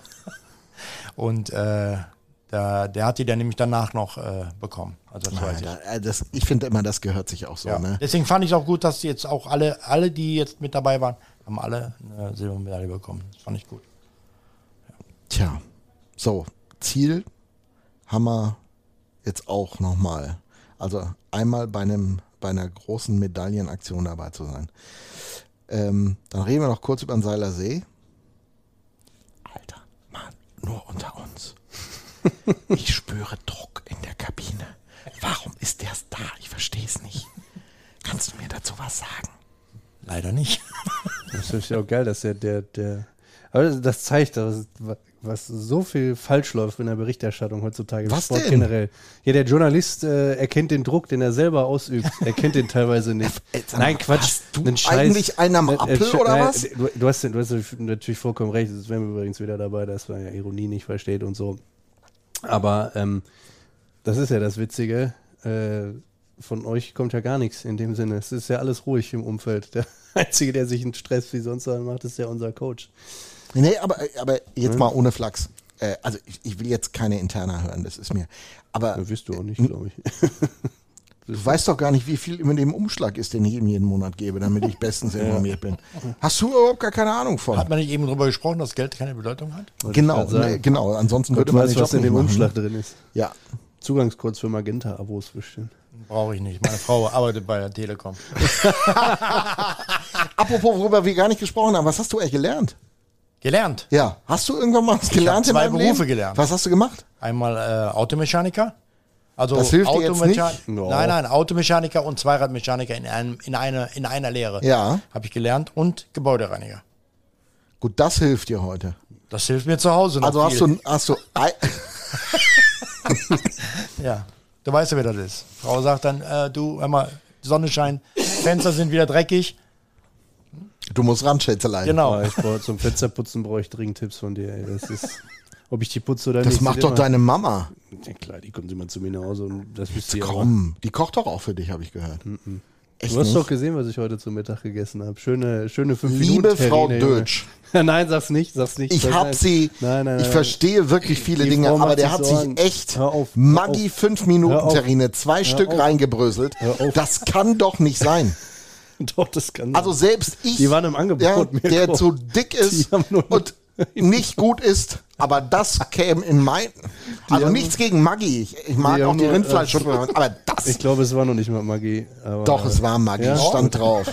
Du wirst gleich nochmal gucken, ja. Aber die waren im Angebot, 99 Cent. Wir waren beim Druck. Ich bin mir keiner Schuld bewusst. Wie, kommen wir, wie sind wir zu der Scheiße jetzt gekommen? Also übers Fenster putzen, ja, okay. Aber du bist bestens qualifiziert für den Job. Ja, also handwerklich. also schon mal. zumindest auf dem Bereich. Ja, ja, ich glaube, aber du musst auch ein guter Handwerker sein, oder? Sonst kannst du den Job eigentlich Ja. nicht machen. Weil du bist mehr Handwerker als Besteller von Material, ne? Aber ein bisschen organisiert. Finde eine Lösung für ein bisschen alles, ne? Organisation muss man ja schon Organisation können. oder so, oder? Das ja, gut. Das glaube ich Du auch. machst ja auch, du, du, du, ich habe äh, vor äh, 15 Jahren habe ich mit meiner Frau zusammen das Haus umgebaut. Also habe ich auch fast alles alleine gemacht. Ja, verstehe. ich. Deswegen mal so Und jetzt wohnt ihr zur Miete oder was? Nein, nein. nein, nein. Aber ich sage ja, ein bisschen handwerklich ist immer schon gut, wenn du das hast. Gut, reden wir noch einmal über Druck. Also Druck. Ich kann ihn noch nicht nachvollziehen. Hilfst du mir weiter und sagst mir, dass du ihn auch noch nicht nachvollziehen kannst? Oder was würdest du sagen? Wir sind Also, Anfang der Saison, also mein wie tickt so eine Bude? Also, ich meine, Wir haben schon mal einen Punkt mehr als zum selben Zeitpunkt letzte Saison. wir haben vorhin ja einmal schon mal drüber geplaudert, der Felix und ich, dass ich einfach sage, welche Erwartungen hegst du in diesen ersten vier Spielen? Und Ich versuche das jetzt nochmal schnell für die, die die ganzen Podcast hören, zusammengefasst. Ist es jetzt eine Wiederholung, aber ich sage ja immer, Frankfurt schlagen kannst du. Schwenning war ein Scheißspiel. Passiert dir dreimal im Jahr. Ist einfach so. Ist doof, wenn es dir im ersten Heimspiel passiert. Keiner kann erwarten, dass du aus Mannheim was mitbringst und sie waren nahe dran. Und gegen Ingolstadt ist sowieso immer eine Wundertüte. Das ist Angstgegner Nummer eins. Das darf man nicht vergessen, neben Nürnberg. Ja, da holst mal was, holst was nicht. Kann man da, muss man da schon Druck spüren? Finde ich nicht. Nein. Danke. Ich glaube, Christian ist aber auch der Letzte, der in dieser Kabine Druck verspürt. Ja. Ja, aber er, aber er muss auch mit Druck umgehen können. Also du also merkst nicht schon, auf dich, sondern Ja, ja. wie du dabei hilfst, den Spielern gefühlten Druck zu nehmen, oder? Ja, aber du merkst schon, dass eine gewisse, nicht, also- du merkst schon, dass eine gewisse Anspannung da ist. gewisse Anspannung ist schon da, das ist richtig, weil die ja im Endeffekt auch ein bisschen unzufrieden mit sich selber sind. Dass sie nicht das spielen, was sie spielen wollen, also was sie können. Aber ich finde, dass so der direkte Druck, also nein. Aber du hast doch auch genug Mannschaften mitgekriegt, die wirklich komplett neu zusammengesetzt worden sind. Das ist richtig, aber Das da, braucht auch Zeit, oder? ja klar braucht das Zeit. Aber aber wie gesagt, vielleicht, ich meine, ich, ich behaupte nicht, dass ich Ahnung vom Eishockey hätte, aber vielleicht kann mir einer, der Ahnung vom Eishockey hat. Also ich bin noch nie in ein Stadion eingelaufen. du- was Er schon, ja, du hast auch keine? Ahnung vom Hockey. wahrscheinlich die falschen Leute. Ja, wollte ich dir sagen. wahrscheinlich den richtigen holen. Ja, deshalb frage ich dich ja. Muss doch noch nicht ich bin sein, ja oder? nicht der Richtige. Ich bin Warum ja nicht der nicht? Nein, Gottes Willen. Ich behaupte ja immer, die Betreuer, ne, wissen viel mehr, als sie öffentlich zugeben. Stimmt das? Also ich habe schon viele. Warte, nee, ich nee, habe nee, ihm ich eine Frage gestellt. Du hast die Frage ich in den nicht- Raum ich gestellt. nicht, Nein, ich habe ihn ich nicht angeguckt. Christian, keine Ahnung. Ich habe schon von den Jungs, das waren bisher nur Jungs, mit denen ich äh, zusammengearbeitet habe, ähm, schon viele, relativ früh viele überraschend genaue und gute Prognosen gekriegt, tatsächlich. Wo du, du am Anfang so dachtest, ja, gut.